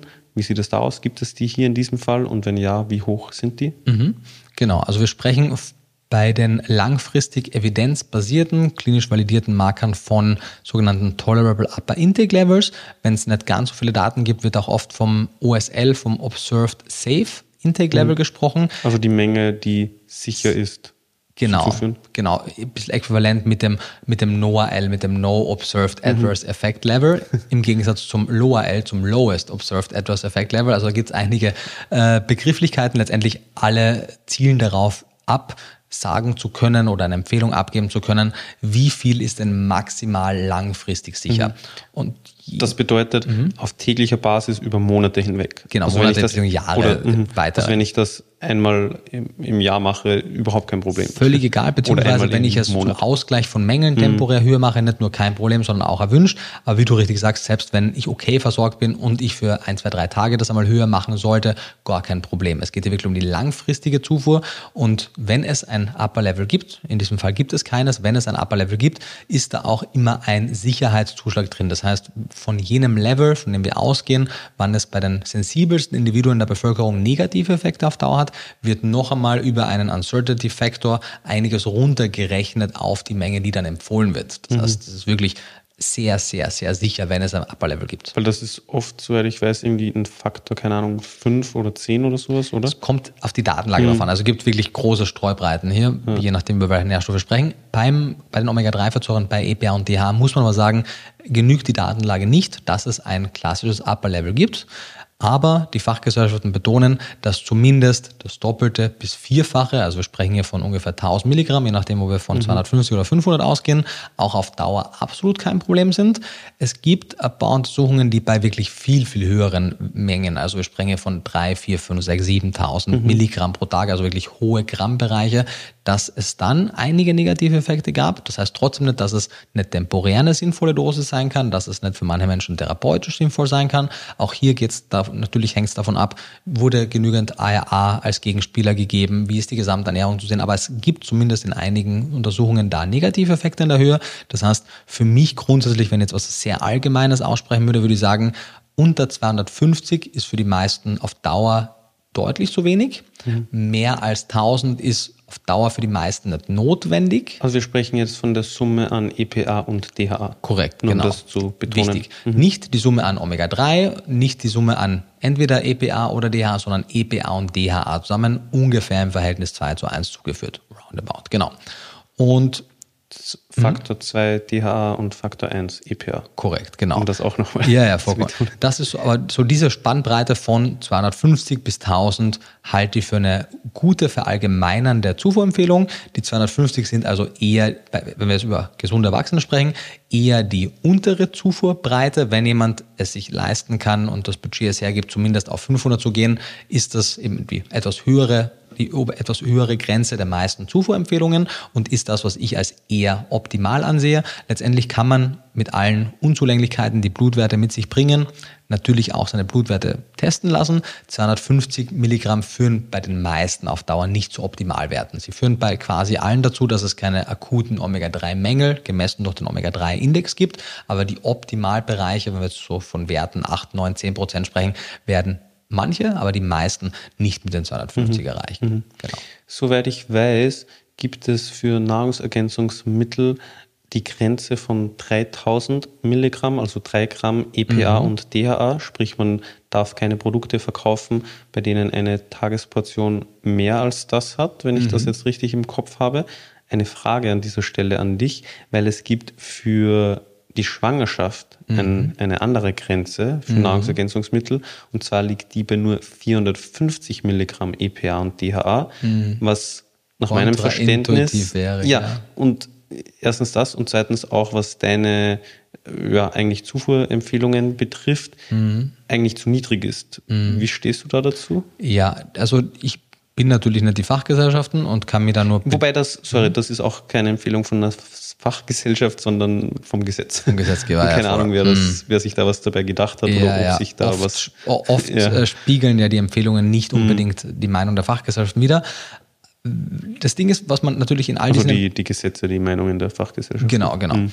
Was zum einen natürlich hier zu bedenken ist, wenn wir solche Empfehlungen uns angucken, sind das Grenzwerte, die für die mischköstliche Allgemeinbevölkerung gelten, die ja, wenn man sich gut ernährt, durchaus auch relevante Mengen EPA und DHA in der Nahrung haben. Mhm. Das heißt, eigentlich diese Menge, die eine gute Mischkost in der Nahrung hat, zusätzlich zu dieser Supplementierung, könnte man in der veganen Ernährung dazu rechnen. Und ich halte aber die Empfehlung für deutlich zu moderat. Es ist ein bisschen wie die Vitamin D-Grenzwerte für Nahrungsergänzungsmittel, die ja auch überhaupt nicht den Grenzwerten entsprechen, die jetzt die Fachgesellschaften festlegen, sondern sehr konservativ sind. So ein bisschen würde das aussehen. Mhm. Ich verstehe natürlich, dass man, obwohl Schwangere und, und Stillende einen höheren Bedarf an EPA und DHA haben, man trotzdem diese besonders vulnerablen Gruppen davor schützen möchte, von irgendetwas zu viel zu bekommen und man entsprechend ein bisschen konservativere Werte setzt, aber das ist schon sehr konservativ. Mhm. Also wenn jetzt eine, eine schwangere oder eine stillende Frau 450 Milligramm EPA und DHA nimmt, wird es in quasi allen Fällen reichen, dass es absolut keinen Mangel geben wird. Also ich will jetzt sagen, dass diese Grenzwerte so unzureichend sind, dass Mängel entstehen, überhaupt nicht. Es wird für viele auch eine passende, gute Dosis sein, aber in manchen Fällen wird es vor allem, wenn es gar keine vorgeformte EPA-DHA-Quelle in der Nahrung gibt, ein bisschen höhere Werte benötigen und natürlich suggeriert diese Grenzwertfestlegung, dass es darüber hinaus wirklich für die meisten problematisch wäre und das ist nicht mhm. der Fall. Ja. ja, plus es macht auch teilweise die Formulierung von guten Produkten ein bisschen schwieriger, weil wenn man da auf gesetzlicher Ebene eingeschränkt ist. Hm, ja. Das stimmt, das stimmt. Man kann natürlich das immer sehr gut umgehen mit Präparaten, die man halt einfach ein bisschen höher einnimmt, aber es ist natürlich schwierig in der Kommunikation. Im Sinne von, wenn du als schwangere Frau eben 450 Milligramm als Basis hast, du kannst ja auch dich privat dafür entscheiden, einfach von ja, ja, klar, Produkt privat. Y mehr zu nehmen. Ja, voll. Also ja, ich spreche jetzt nur aus unternehmerischer Sicht, ja, weil man ja, darf voll. dann nicht aufs Produkt die und die Empfehlung draufschreiben. Und wenn sich Personen nur das beziehen, was am mhm. Produkt draufsteht, dann ist es ist nicht das so optimal. optimal ja, voll. Es ist leider in vielen Fällen so, dass gesetzliche Grenzwerte für gewisse mhm. Nährstoffzufuhren oder auch, wenn man sich das BFR zum Beispiel anguckt, mit ihren Empfehlungen für Höchstmengen in Nahrungsergänzungsmitteln, mhm. dass man die A sehr in den Kontext setzen muss, zu welcher Ernährung werden diese Nahrungsergänzungsmittel gegeben. Und da wird immer von einer Mischkost ausgegangen. Das heißt, für Veganer und Vegetarier ergeben sich da oft ganz andere Werte. Und man muss auch immer im Hinterkopf behalten, dass das sehr verallgemeinernde Empfehlungen sind, die so konservativ gesetzt sind, dass sie eben möglichst für die Allgemeinbevölkerung passen. Und das wird aber automatisch dazu führen, dass es für manche eben zu wenig sein mhm. wird. Weil man eben auf jeden Fall vermeiden möchte, dass es für manche nicht zu viel ist. Ja, ja. Daher gibt es das, genau. So viel zu den Zufuhrempfehlungen. Mhm. Du hast vorhin schon, oder hast du noch was? Äh, nee, nee, bitte. Die also, vorsichtige ja, Frage, ja, ja. nicht nee, nee, das passt super. Du hast vorhin schon den HS-Omega-3-Index, also mhm. den Blutwert, den Omega-3-Blutwert angesprochen und auch Prozentzahlen genannt. Also mhm. Also das Ergebnis dieser, dieser Analyse wird ja eben anhand einer Prozentzahl angegeben. Mhm. Und du hast dann gesagt, 8, 9, 10 Prozent mhm. sind gute Werte. Was hat es denn mit diesem Wert, also mit dieser Analyse, mit diesem HS-Omega-3-Index auf sich? Und wenn man den machen lassen sollte, worauf sollte man da achten? Was sind denn Optimalwerte, die man anstreben soll? Ja, wie du richtig sagst oder wie ich da gesagt habe, es gibt einen Wert, der nennt sich HS-Omega-3-Index. Und der ist der aus meiner Sicht äh, klinisch relevanteste Marker zur Beurteilung der Versorgung mit diesen langkettigen Omega-3-Fettsäuren. Und der hat den Vorteil, wenn es also ein HS-Omega-3-Index ist, es gibt unterschiedliche Omega-3-Index, aber dieser HS-Omega-3-Index ist auch recht gut vergleichbar. Das heißt, wenn wir unterschiedliche Studien haben, in denen HS-Omega-3-Index Werte gemessen wurden, kann man relativ gut vergleichen, wie unterschiedliche Bevölkerungen abgeschnitten haben. Und Diverse Studien haben auch Omega-3-Werte mit unterschiedlichen Auftrittsraten von gewissen chronisch degenerativen Erkrankungen assoziiert. Das heißt, es gibt da eben auch zur Prävention von gewissen Erkrankungen Referenzwerte oder Grenzwerte. Und diese Grenzwerte sind in den meisten Fällen so gesetzt, dass man sagt, unter 4% HS-Omega-3-Index ist man suboptimal versorgt oder beziehungsweise schlecht versorgt, muss man ehrlicherweise sagen. Und das Risiko für diverse mit Omega-3 assoziierte chronisch degenerative Erkrankungen steigt. Zwischen 4 und 8 Prozent ist man suboptimal versorgt, wobei man eben mit 7 schon deutlich besser versorgt ist mm. als mit 5, mhm. klar. Das ist jetzt nicht so Cut-off von schlecht auf sehr gut, sondern es ist natürlich dann auch ein fließender Übergang. Aber festgelegt wurde dann 8 Prozent als Cut-off-Wert, zumindest in den meisten Publikationen als ein guter Wert. Und wie so oft, unendlich viel ist dann nicht viel besser wobei der menschliche Körper war hier auch reguliert. Das heißt, hohe Omega-3-Zufuhrmengen werden jetzt auch nicht im selben Maße bei einer Person mit einem Omega-3-Index von 8 zur selben prozentualen Erhöhung führen im Vergleich zu einer Person, die jetzt einen Omega-3-Index von 2 hat. Das heißt, mhm. der Körper ist am Anfang deutlich effizienter damit, das zugeführte Omega-3 auch zu verwerten. Also ein bisschen wie im mhm. Training, so die, mhm, ja, wenn man noch nie laufen war, mhm. wenn man noch nie laufen war und ein paar Wochen lang laufen geht, mhm. dann wird man einen extremen Leistungszuwachs feststellen. Aber um dann Profiläufer zu werden, muss man noch extrem viel leisten, weil einfach die mit, den, mit dem Mehr an Trainingseinheiten der, der Return weniger wird. Genau, und irgendwann wird man vielleicht auch als Profi so viel trainieren, dass man sich verletzt und dann schadet es. So ein bisschen ist auch beim Omega-3, irgendwann wird man so viel zuführen, mhm. dass es dann auch nicht mehr sinnvoll ist. Die, die meisten geben Cut-Off-Werte so bei 11, 12 Prozent ab. Das heißt, es ist nicht das darüber hinaus direkt schädlich wird, aber es ist zumindest recht klar, dass keine gesundheitlichen Vorteile mehr darüber hinaus existieren und es verschwendetes Geld wäre und ein, eine unnötige Risikoerhöhung, mhm. zumindest das Potenzial dafür. Und wenn wir uns Länderstudien angucken, dann sehen wir, dass der Medianwert von HS-Omega-3-Indexwerten in der Allgemeinbevölkerung, also der mischköstlichen Allgemeinbevölkerung, in den meisten westlichen Ländern zu gering ausfällt. Also egal, ob wir Studien aus Österreich, aus Deutschland, aus Großbritannien, aus den USA, aus Frankreich und aus weiteren Ländern angucken, der Omega-3-Index liegt im Median immer deutlich darunter. Bei der Mischkost jetzt? Oder? Der, bei der Mischkost, mhm. genau. Es gibt Länder mit mischköstlicher Ernährung, da liegt der Median über oder bei 8%. Man denke zum Beispiel an Finnland, aber auch andere skandinavische Länder. Ähm, Japan beispielsweise mhm. ist der Median Omega-3-Index sogar 9%, also er ist sogar etwas über dem Cut-off-Wert von 8%. Und Darüber hinaus sehen wir, mittlerweile haben wirklich viele Länderstudien auch ein bisschen die Gruppen aufgedröselt. Das heißt, die zeigen, wie ist der Omega-3-Wert von Mischköstlern. Hier wird natürlich eine sehr heterogene Gruppe zusammengefasst, denn man kann sich ja auf sehr viele Arten Mischköstler ernähren und selbstverständlich gibt es in jeder Population auch Mischköstler, die das gut über die Ernährung decken, aber im Median eben nicht. Wir sehen aber im Median, dass Veganer und bis zu einem gewissen Maße auch Vegetarier im Vergleich zur ohnehin schon suboptimal versorgten Mischköstlinbevölkerung noch deutlich schlechter abschneiden. Also in sämtlichen der vergleichenden Studien sehen wir keine einzige der veganen Gruppen, die auch nur an die 4% rankommt. 4% schaffen die meisten Mischköstler schon zu überschreiten. Die sind dann meistens irgendwo zwischen 4 und 6, manchmal sogar bei 7 im Median. Aber die Veganer kratzen in manchen Studien gerade so bei den 3,5, 4% im Median, in einigen aber auch knapp bei den 2%. Hm. In Österreich zum Beispiel waren sie auch im Medien 1%, was eigentlich in einigen Publikationen genannt wird, dass man den Omega-3-Index von 2 gar nicht unterschreiten mhm. kann.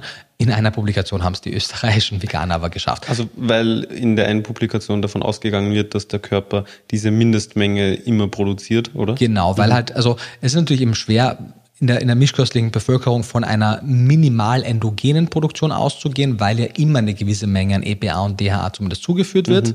Und die fällt halt bei den Veganern komplett weg. Wenn die jetzt auch noch wenig Leinsamen, Chiasamen, Hanfsamen, Walnüsse essen, schaffen es zumindest manche wirklich sehr schlechte Konvertierertypen tatsächlich einen Omega-3-Indexwert von unter zwei zu bekommen. Mhm. Was schon interessant ist, äh, medizinisch, aber, aber wirklich, wirklich schlecht. Und auch einer von mehreren, zumindest potenziellen Erklärungsmodellen darstellt, warum in einigen Untersuchungen die Herz-Kreislauf-Gesundheit von Veganern im Vergleich zu Pesketariern schlechter aussieht. Mhm. Und wenn man die Omega-3-Zufuhr sicherstellt, wenn man die Zink-Zufuhr sicherstellt, wenn man die Taurin-Zufuhr sicherstellt, dann könnte man vegane Ernährungsweisen konzipieren, nach allem, was wir bis jetzt wissen, die mindestens gleich gut oder wahrscheinlich sogar besser, weil andere Risikoparameter besser abschneiden bei den Veganern, die äh, sogar eine bessere Herz-Kreislauf-Gesundheit hätten, als es Mischköstler oder Pesketarier und mhm. ähnliches hätten. Genau. Das zum HS-Omega-3-Index und wie schon kurz angesprochen, ist diese Menge der Fachgesellschaften, 250 bis 500 Milligramm, als eine Art Erhaltungsdosis konzipiert. Das heißt, wenn ich es geschafft habe, durch meine Ernährung irgendwo im Bereich von 7, 8, 9 Prozent Omega-3-Index mhm. zu landen, dann sollten bei den meisten Menschen 250 bis 500 reichen, um da auch zu bleiben. Ich würde sagen, im Zweifelsfall eher Richtung 500, weil selbst wenn man mit 300 auskommen würde oder 400, hat man hier einen kleinen Sicherheitspuffer. Für einige wird es entreichen, man erspart sich einfach die Blutwerte. Mit 500 werden die meisten schon da bleiben mhm. können. Wenn man jetzt aber, wie du schon gesagt hast, mit einer schlechten Grundversorgung startet, wenn man lange Zeit keinen Fisch gegessen hat, keine Meeresfrüchte, nicht supplementiert hat, dann muss man natürlich temporär höher dosieren, um den HS-Omega-3-Index-Wert einmal auszugleichen und dann kann man wieder auf die Haltungsdosis mhm. runtergehen, ähnlich wie wir es beim Vitamin D und auch bei anderen Nährstoffen mhm. ja auch schon gezeigt haben. Genau, das wäre jetzt auch direkt eigentlich mhm. mein nächster Punkt gewesen, den ich, glaube ich, ganz zu Beginn in der Auflistung angeführt hatte, nämlich eben die Optimierung der Versorgung durch ja, beispielsweise jetzt eine Supplementierung. Also ich würde sagen, das besprechen wir eher anhand dessen, weil über einen Fischkonsum ist es, glaube ich, ein bisschen schwierig, da jetzt die genauen Dosen ja, weil es sehr große Unterschiede gibt im EPA-DH-Gehalt. Ja. Von unterschiedlichen Fischsorten meinst du? Genau. Mhm, ja, genau. Also angenommen eben. Für den Fischen zuliebe auch grundsätzlich empfehlen, genau, das genau, Verhalten genau. zu decken. Angenommen, man gehört jetzt zu den äh, Veganern mhm. aus den Studien, die du besprochen hast. Man hat einen Omega-3-Index von ungefähr 2%, mhm. sagen wir zwischen 2 und 4. Was muss ich denn jetzt machen, um auf einen Optimalwert, also über 8% zu kommen? Soll ich, wenn ich weiß, ich habe in der Vergangenheit jetzt über Jahre hinweg keinen Fisch gegessen und nicht supplementiert, meine Blutwerte messen lassen. Das vielleicht vorweg nochmal mhm. äh, kurz, äh, dass wir das klären. Oder kann ich eben anhand von gewissen Daten, die wir kennen, beziehungsweise die mhm. du kennst und gleich vermittelst, sagen, was ich stattdessen supplementieren muss? Ja, also der politisch korrekte Weg, der auch wenn es jetzt eine, eine, Prüfung wäre, volle Punktzahl beim Test bringen würde, wäre natürlich, dass wir den Klienten immer sagen, zuerst einen Blutwert testen lassen und anhand der Blutwerte wird dann vorgegangen. Das klingt besser und richtiger.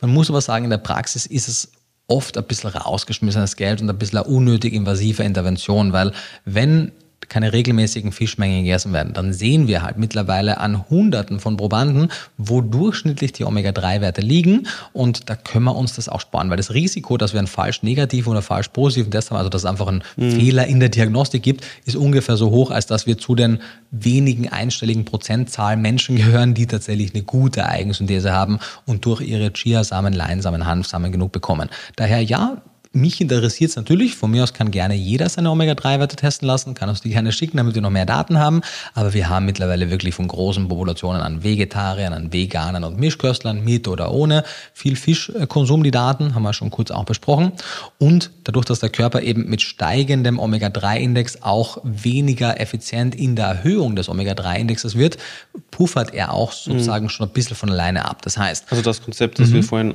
oder das ich vorhin versucht habe, über eine Metapher zu veranschaulichen mit dem Laufen. Zu Beginn mm. hat man einen hohen Effekt. Genau, also wenn genau. ich jetzt schlechte Werte habe, dann werde ich mit den ersten mm. Mengen an Omega-3, die ich zuführe, meinen Wert sehr stark erhöhen. Wohingegen, mm. wenn ich schon relativ gut einsteige, dann wird das sowieso nicht mehr so den großen Effekt haben. Genau. Voll, Und auch nicht zu einer Überdosierung führen. Das voll, meine ich. Genau. Oder wenn man jetzt angenommen, ich glaube, diese 10.000 Schritte am Tag sind jetzt nicht unbedingt so, so, genau die Menge, die es optimal braucht. Aber wenn man jetzt einmal davon ausgehen würde, dass mhm. das der, der, Wert wäre, dann ist es ja auch so. Die ersten 2, 3, 4.000 werden den größten Unterschied machen. Mhm. Zwischen 0 und 3.000 wird der gesundheitliche Mehrwert ja. deutlich höher liegen als zwischen 3 und 8 oder zwischen 8 und 10.000. Mhm. Und wenn es dann 12, 14, 16 sind, wird der Unterschied noch kleiner werden. So ein bisschen ist es auch hier. Aber wenn wir eben davon ausgehen, das ist dasselbe, wir müssen jetzt gar nicht testen, wie viele Schritte die meisten Menschen machen, weil wir haben Untersuchungen, die zeigen, wie viele Schritte machen die meisten Menschen. Und das heißt, wir können durchaus sagen, hey, pass auf, wenn du jetzt im Durchschnitt noch einmal, sagen wir mal, 5.000, 6.000 Schritte zu dem, was du schon machst, dazu gibst, werden damit die meisten auf 10.000 kommen. Mhm. Vielleicht kommen ein paar damit auf 12.000, vielleicht kommen ein paar damit auf 9.000, aber es wird ungefähr in einer Range sein, die für die meisten passt, ohne dass wir sehr kleinteilige Erhebungen machen müssen, wie viel jetzt die einzelnen Leute mhm. gehen. Sondern hey, mach einfach von dem, was du hast, 6, 7, 8.000 mehr und du wirst auf jeden Fall gut dabei sein. Mhm. Weil du wirst halt nicht in den meisten Fällen irgendwo landen bei 30.000. Die wenigsten Leute machen von Haus aus schon 20.000 ja. Schritte. Klar, gibt welche und die wissen es ja auch. Ich wollte wie, sagen, ja. wie die viel, weil du weißt ja, esse ich Fisch, ja. dann bin ich quasi ein Vielgeher in ja. dem Beispiel. Und dann werde ich eben nicht ganz so viel mehr brauchen. Oder supplementiere ich schon genau. extrem viel oder mhm. einiges. Genau. Dann wird man jetzt wahrscheinlich durch diesen Podcast nicht anfangen, noch mehr zu supplementieren, Richtig. weil dann weiß man wahrscheinlich schon Bescheid. Genau, genau.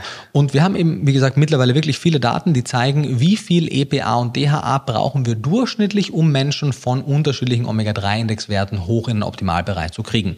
Und das sind Durchschnittswerte. Das heißt, das heißt es nicht, dass das genau diese Menge für jeden notwendig ist, aber es ist so hoch, dass es im Durchschnitt für Leute reicht. Und wenn eben man ein bisschen eine bessere endogene Verwertung dieser EPA-DHA-Zufuhr hat, wird man trotzdem nicht über diese Werte kommen. Selbst wenn man aber etwas unterdurchschnittlich hier veranlagt ist, wird man trotzdem in dem Bereich landen. Von daher, äh, wir haben da auch eine, eine Instagram-Beitragsreihe dazu gemacht und die Daten, wenn wir die jetzt zusammenwürfeln, zeigt sich, dass wir so ungefähr zwei bis zweieinhalbtausend Milligramm über drei Monate brauchen, um einen Omega täglich, täglich genau, mhm. um einen Omega-3-Indexwert von zwei Prozent auf acht Prozent zu erhöhen.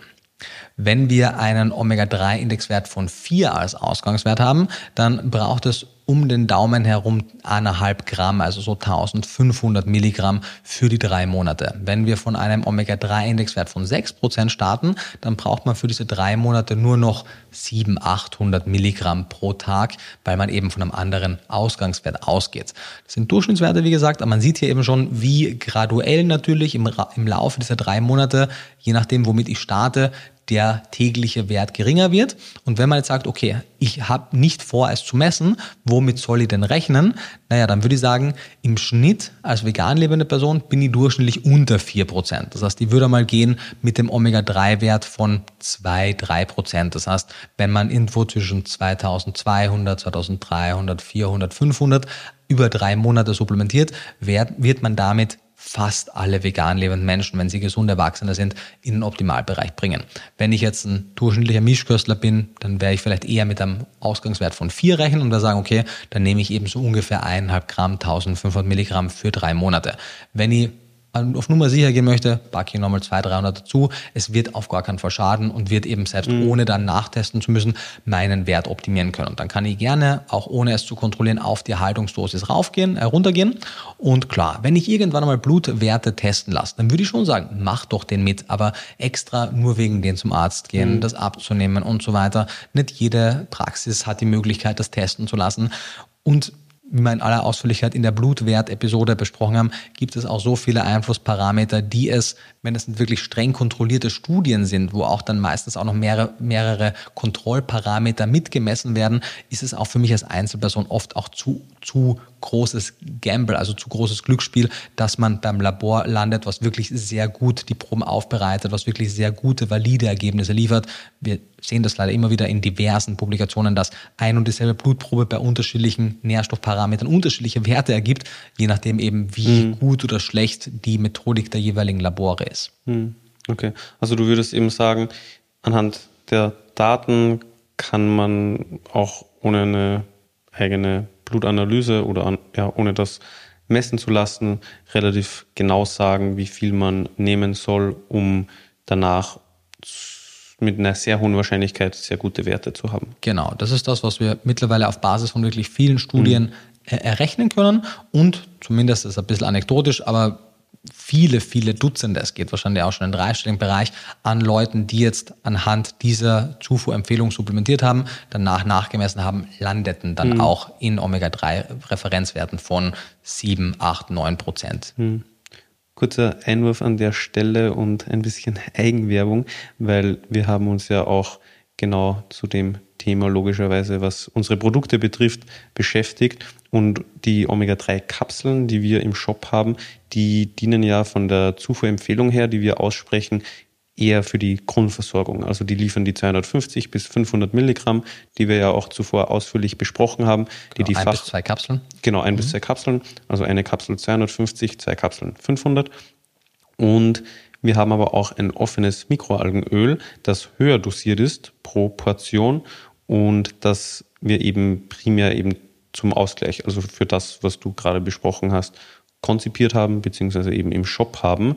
Und da ist es so, dass wir ein eigenes Bundle haben, wo wir fünf Packungen zusammengefasst haben und das liefert eben ziemlich genau die Menge, die man zusätzlich mhm. zur Erhaltungsdosis, also zur Menge, die man über die Kapseln gleichzeitig dann zuführt, zuführen sollte in der angegebenen Dosierung, um, also einmalig eben, um dann Optimalwerte zu haben und dann wieder auf die Grundversorgung, also auf die ja, langfristige Erhaltungsdosis zu wechseln.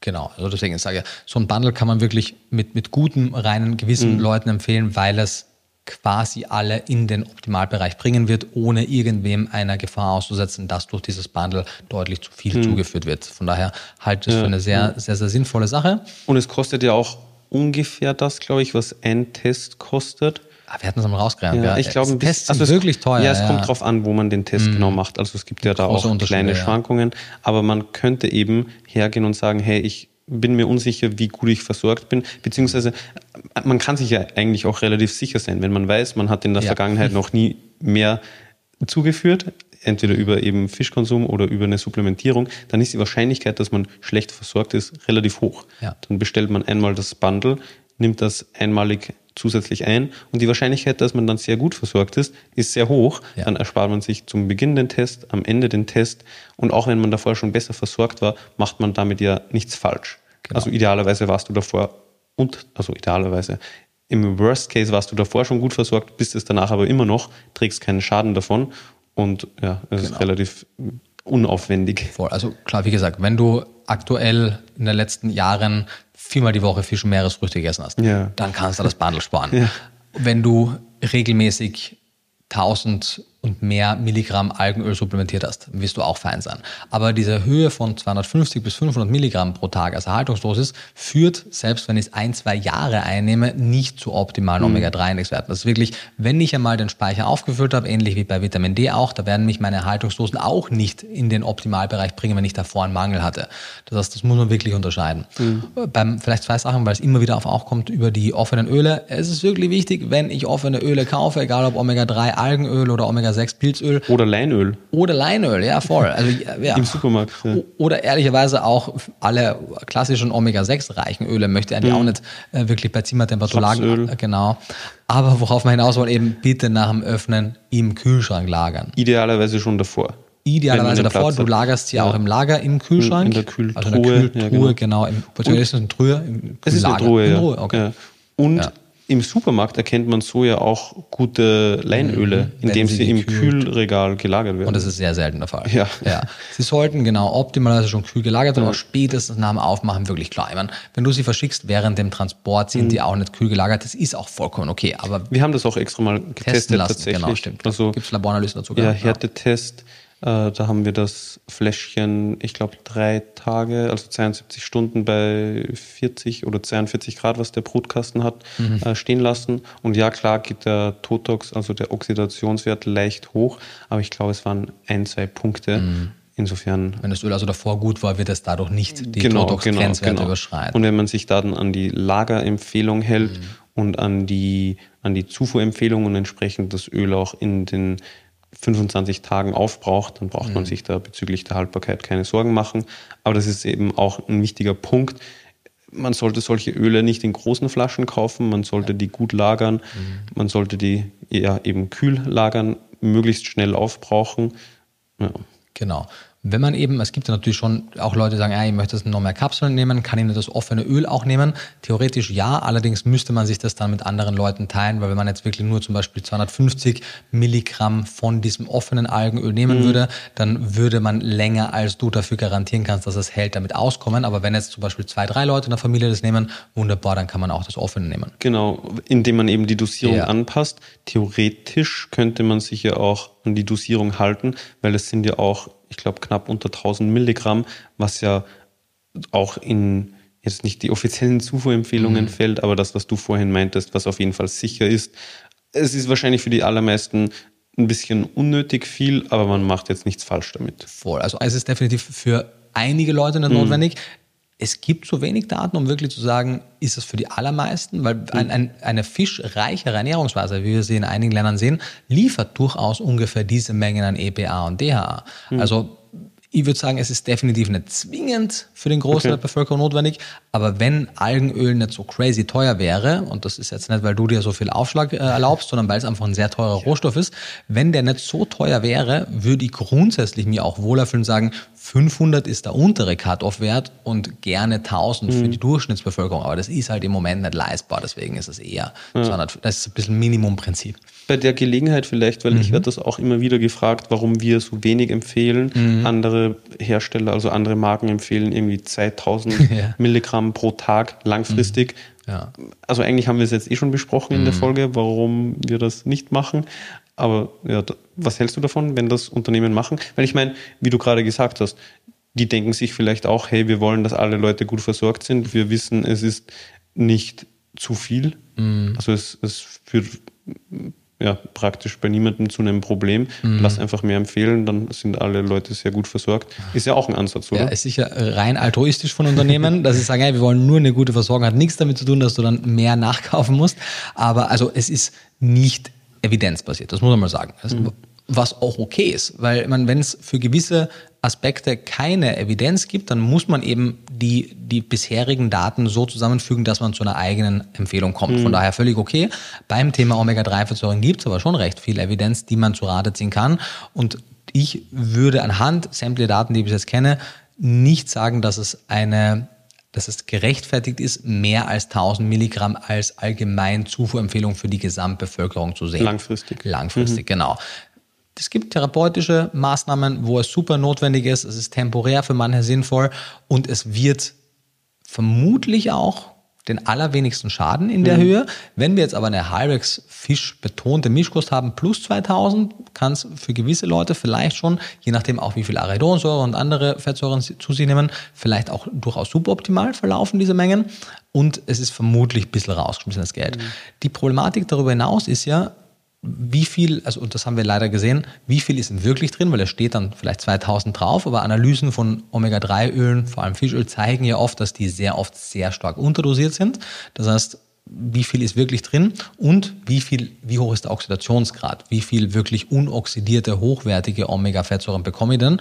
Und klar, im Zweifel, wenn man sagt, das ist höher dosiert, wird man zumindest die Mindestmenge dann auch kriegen. Aber ich würde mir lieber ein gut kontrolliertes, durch Laboranalysen abgesichertes Algenöl oder von mir aus Fischöl im Bereich von 500 Milligramm oder vielleicht 1000 Milligramm geben, bevor ich mir ein nicht so gut kontrolliertes 1500, 2000, 3000 Milligramm Öl reingebe in der Hoffnung, mehr ist besser.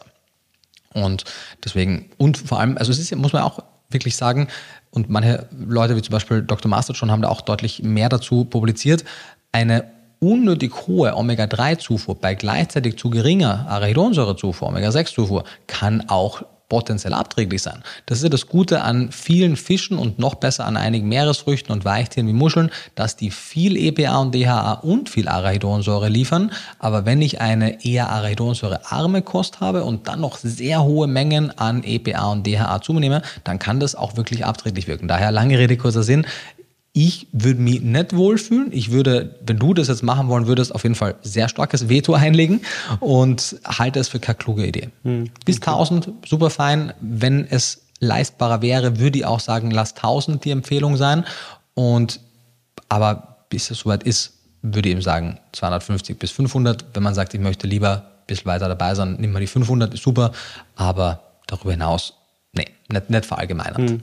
Okay, das freut mich sehr zu hören und damit kann ich immer, wenn ich das gefragt werde, auch auf diesen Podcast hier verweisen und dann können sich die Leute hier die Antwort anhören.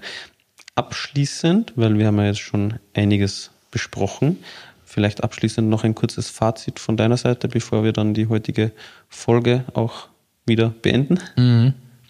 Ja, voll gerne. Also es ist natürlich, all diese Inhalte jetzt in, einer, in kurze zwei Sätze zu bringen, ist nicht ganz einfach, aber ich würde es vielleicht abschließen mit mit, mit der These, die ich aufstellen würde, dass Omega-3-Fettsäuren von einem Teil der Bevölkerung zu sehr überhyped werden und von einem Teil halt zu sehr ignoriert werden. Und wie so oft liegt die Wahrheit so ein bisschen dazwischen. Also viele Leute gehen ja davon aus, dass eine gute Omega-3-Versorgung quasi, wenn du dir anguckst, was für Claims da gemacht werden, quasi alles korrigieren könnte. Und dass das quasi der Hauptgrund ist, warum die westliche Bevölkerung mhm. nicht äh, gut gesundheitlich abschneidet. Und man könnte alles mit mehr Omega-3-Fettsäuren korrigieren. Das ist natürlich Unsinn ähm, plus dieser Omega-3-Hype, der bei vielen herrscht, führt dazu, dass dann oft zu wenig Fokus zum Beispiel auf eine ausreichende Omega-6-Arachidonsäurezufuhr gelegt wird.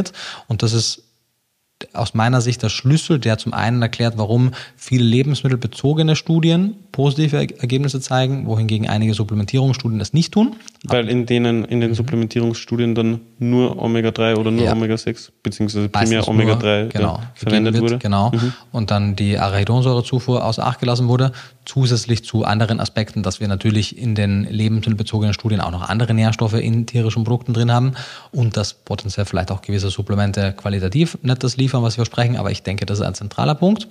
Andererseits aber gerade in der veganen Bewegung natürlich es gerne ein bisschen runtergespielt wird, weil es natürlich noch ein Nährstoff ist oder zwei Nährstoffe EPA, DHA in einem Mikroalgenöl, die es halt dann zu supplementieren gilt, bis eine bessere Lebensmittelanreicherung stattfindet.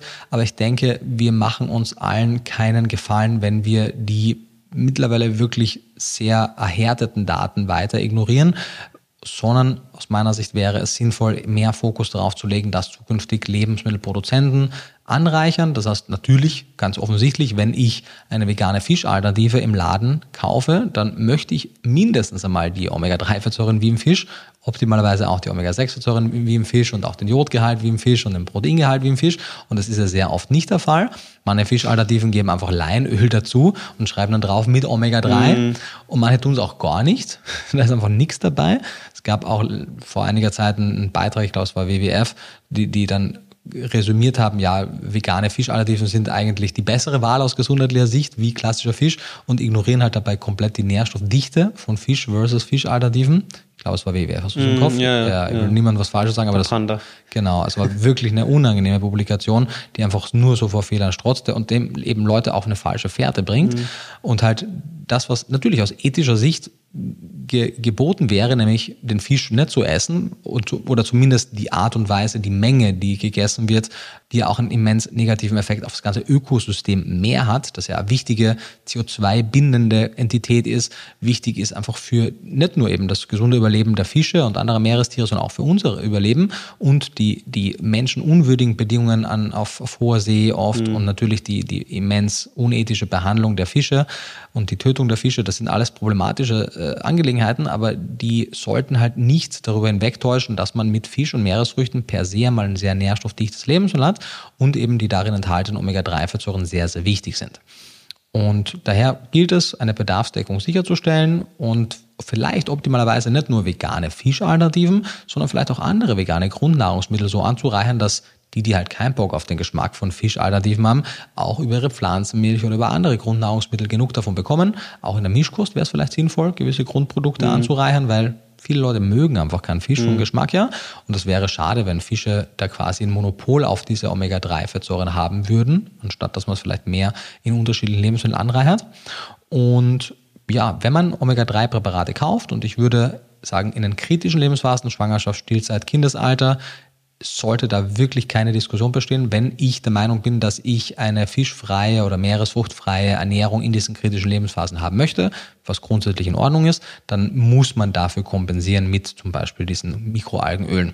Wenn man die dann kauft, dann sollte man natürlich einen sehr starken Fokus auf die Qualität legen, weil Analysen zeigen immer wieder, dass die Qualität am Markt grundsätzlich nicht stimmt wenn man eine Firma findet, und es ist egal, ob es Watson ist oder jede andere Firma, die es sicherstellen kann, dass es von der jeweiligen Charge eine aktuelle Laboranalyse gibt mit Totox-Werten. Totox wiederum ist die äh, Summe aus dem Anisidin und Peroxid. Peroxidwert, genau.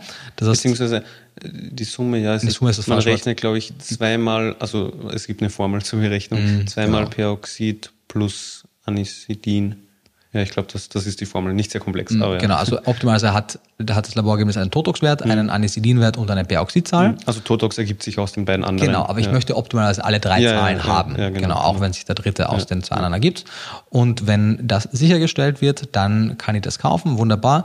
Muss ja ehrlicherweise sagen, qualitativ hochwertige Öle mit einem guten EPA zu DHA-Verhältnis, Algenöle sind ja eh immer DSM-Öle, weil es der weltweit einzige Produzent ist. Oder jetzt gibt es mittlerweile ein, zwei auch in Frankreich, aber Ja, oder, also so, das ist ein bisschen schwierig. Vielleicht reden wir da auch in einer späteren Folge nochmal drüber. Ja. Soweit ich weiß, gibt es auch ein paar chinesische Anbieter, die da irgendwas liefern, obwohl DSM eigentlich ein Patent drauf hat. Hm, okay. Ja, also. ja, okay, vielleicht dann, ja, dann machen wir da vielleicht nächstes Mal noch eine Folge darüber. Ja, genau. Aber das ist eben der Vorteil, wenn man weiß, dass es sich um den Markenrohstoff Genau, handelt. du weißt das ja aus. Genau. Und das, man kriegt ja DSM nicht nur bei Watson. Es gibt einige Unternehmen, die damit arbeiten. Wunderbar. Wobei es die wenigsten bekannt geben. Das stimmt, was crazy ist, weil wenn ich den schon einkaufe, dann stehe ich doch dazu, weil das ist ja ein Vorteil, den ich daraus Ja. habe aus meiner Sicht. Wie auch immer. Ja, anderes, anderes Thema vielleicht für nächste Folge. Genau. Und ja, letztendlich, wenn man das sicherstellt, dann kann man Fische weglassen. Fische liefern jetzt nichts, was man nicht auch über andere Quellen bekommen könnte, aber man muss halt dafür kompensieren und That's it. Man kriegt dadurch den Vorteil natürlich, wenn man sich im Vergleich zur Mischköstlerbevölkerung mit dem Thema beschäftigt, hat man einen Vorteil, weil die meisten Mischköstler kriegen ja nicht genug von den Omega-3-Fettsäuren, von den langkettigen. Wenn ich es jetzt schaffe, in meiner pflanzlichen Ernährung über Mikroalgenöle das mehr zu bekommen, habe ich sogar einen Vorteil in dieser Hinsicht gegenüber den meisten Mischköstlern und vor allem in den kritischen Lebensphasen sollte man diese, diese Vorteilskarte ziehen, auf jeden Fall. Genau. Wunderbar. In dem Sinne? Vielen Dank für dein Fazit. In diesem Sinne, wie immer, wenn euch die Folge gefallen hat, lasst uns sehr gerne eine positive Bewertung da. Ansonsten, ich werde auch in der Beschreibung noch den Omega-3-Artikel, den Wissensartikel verlinken, falls man noch mehr in schriftlicher Form nachlesen möchte. Wenn du magst, gerne auch äh, ein, zwei Instagram-Beiträge zum Thema Omega-3. Schickt mir gerne die Links, dann packen wir die auch rein. Und ansonsten wünschen wir euch eine schöne Woche, freuen uns, wenn ihr nächste Woche wieder mit dabei seid und wünschen außerdem alles Gute und beste Gesundheit.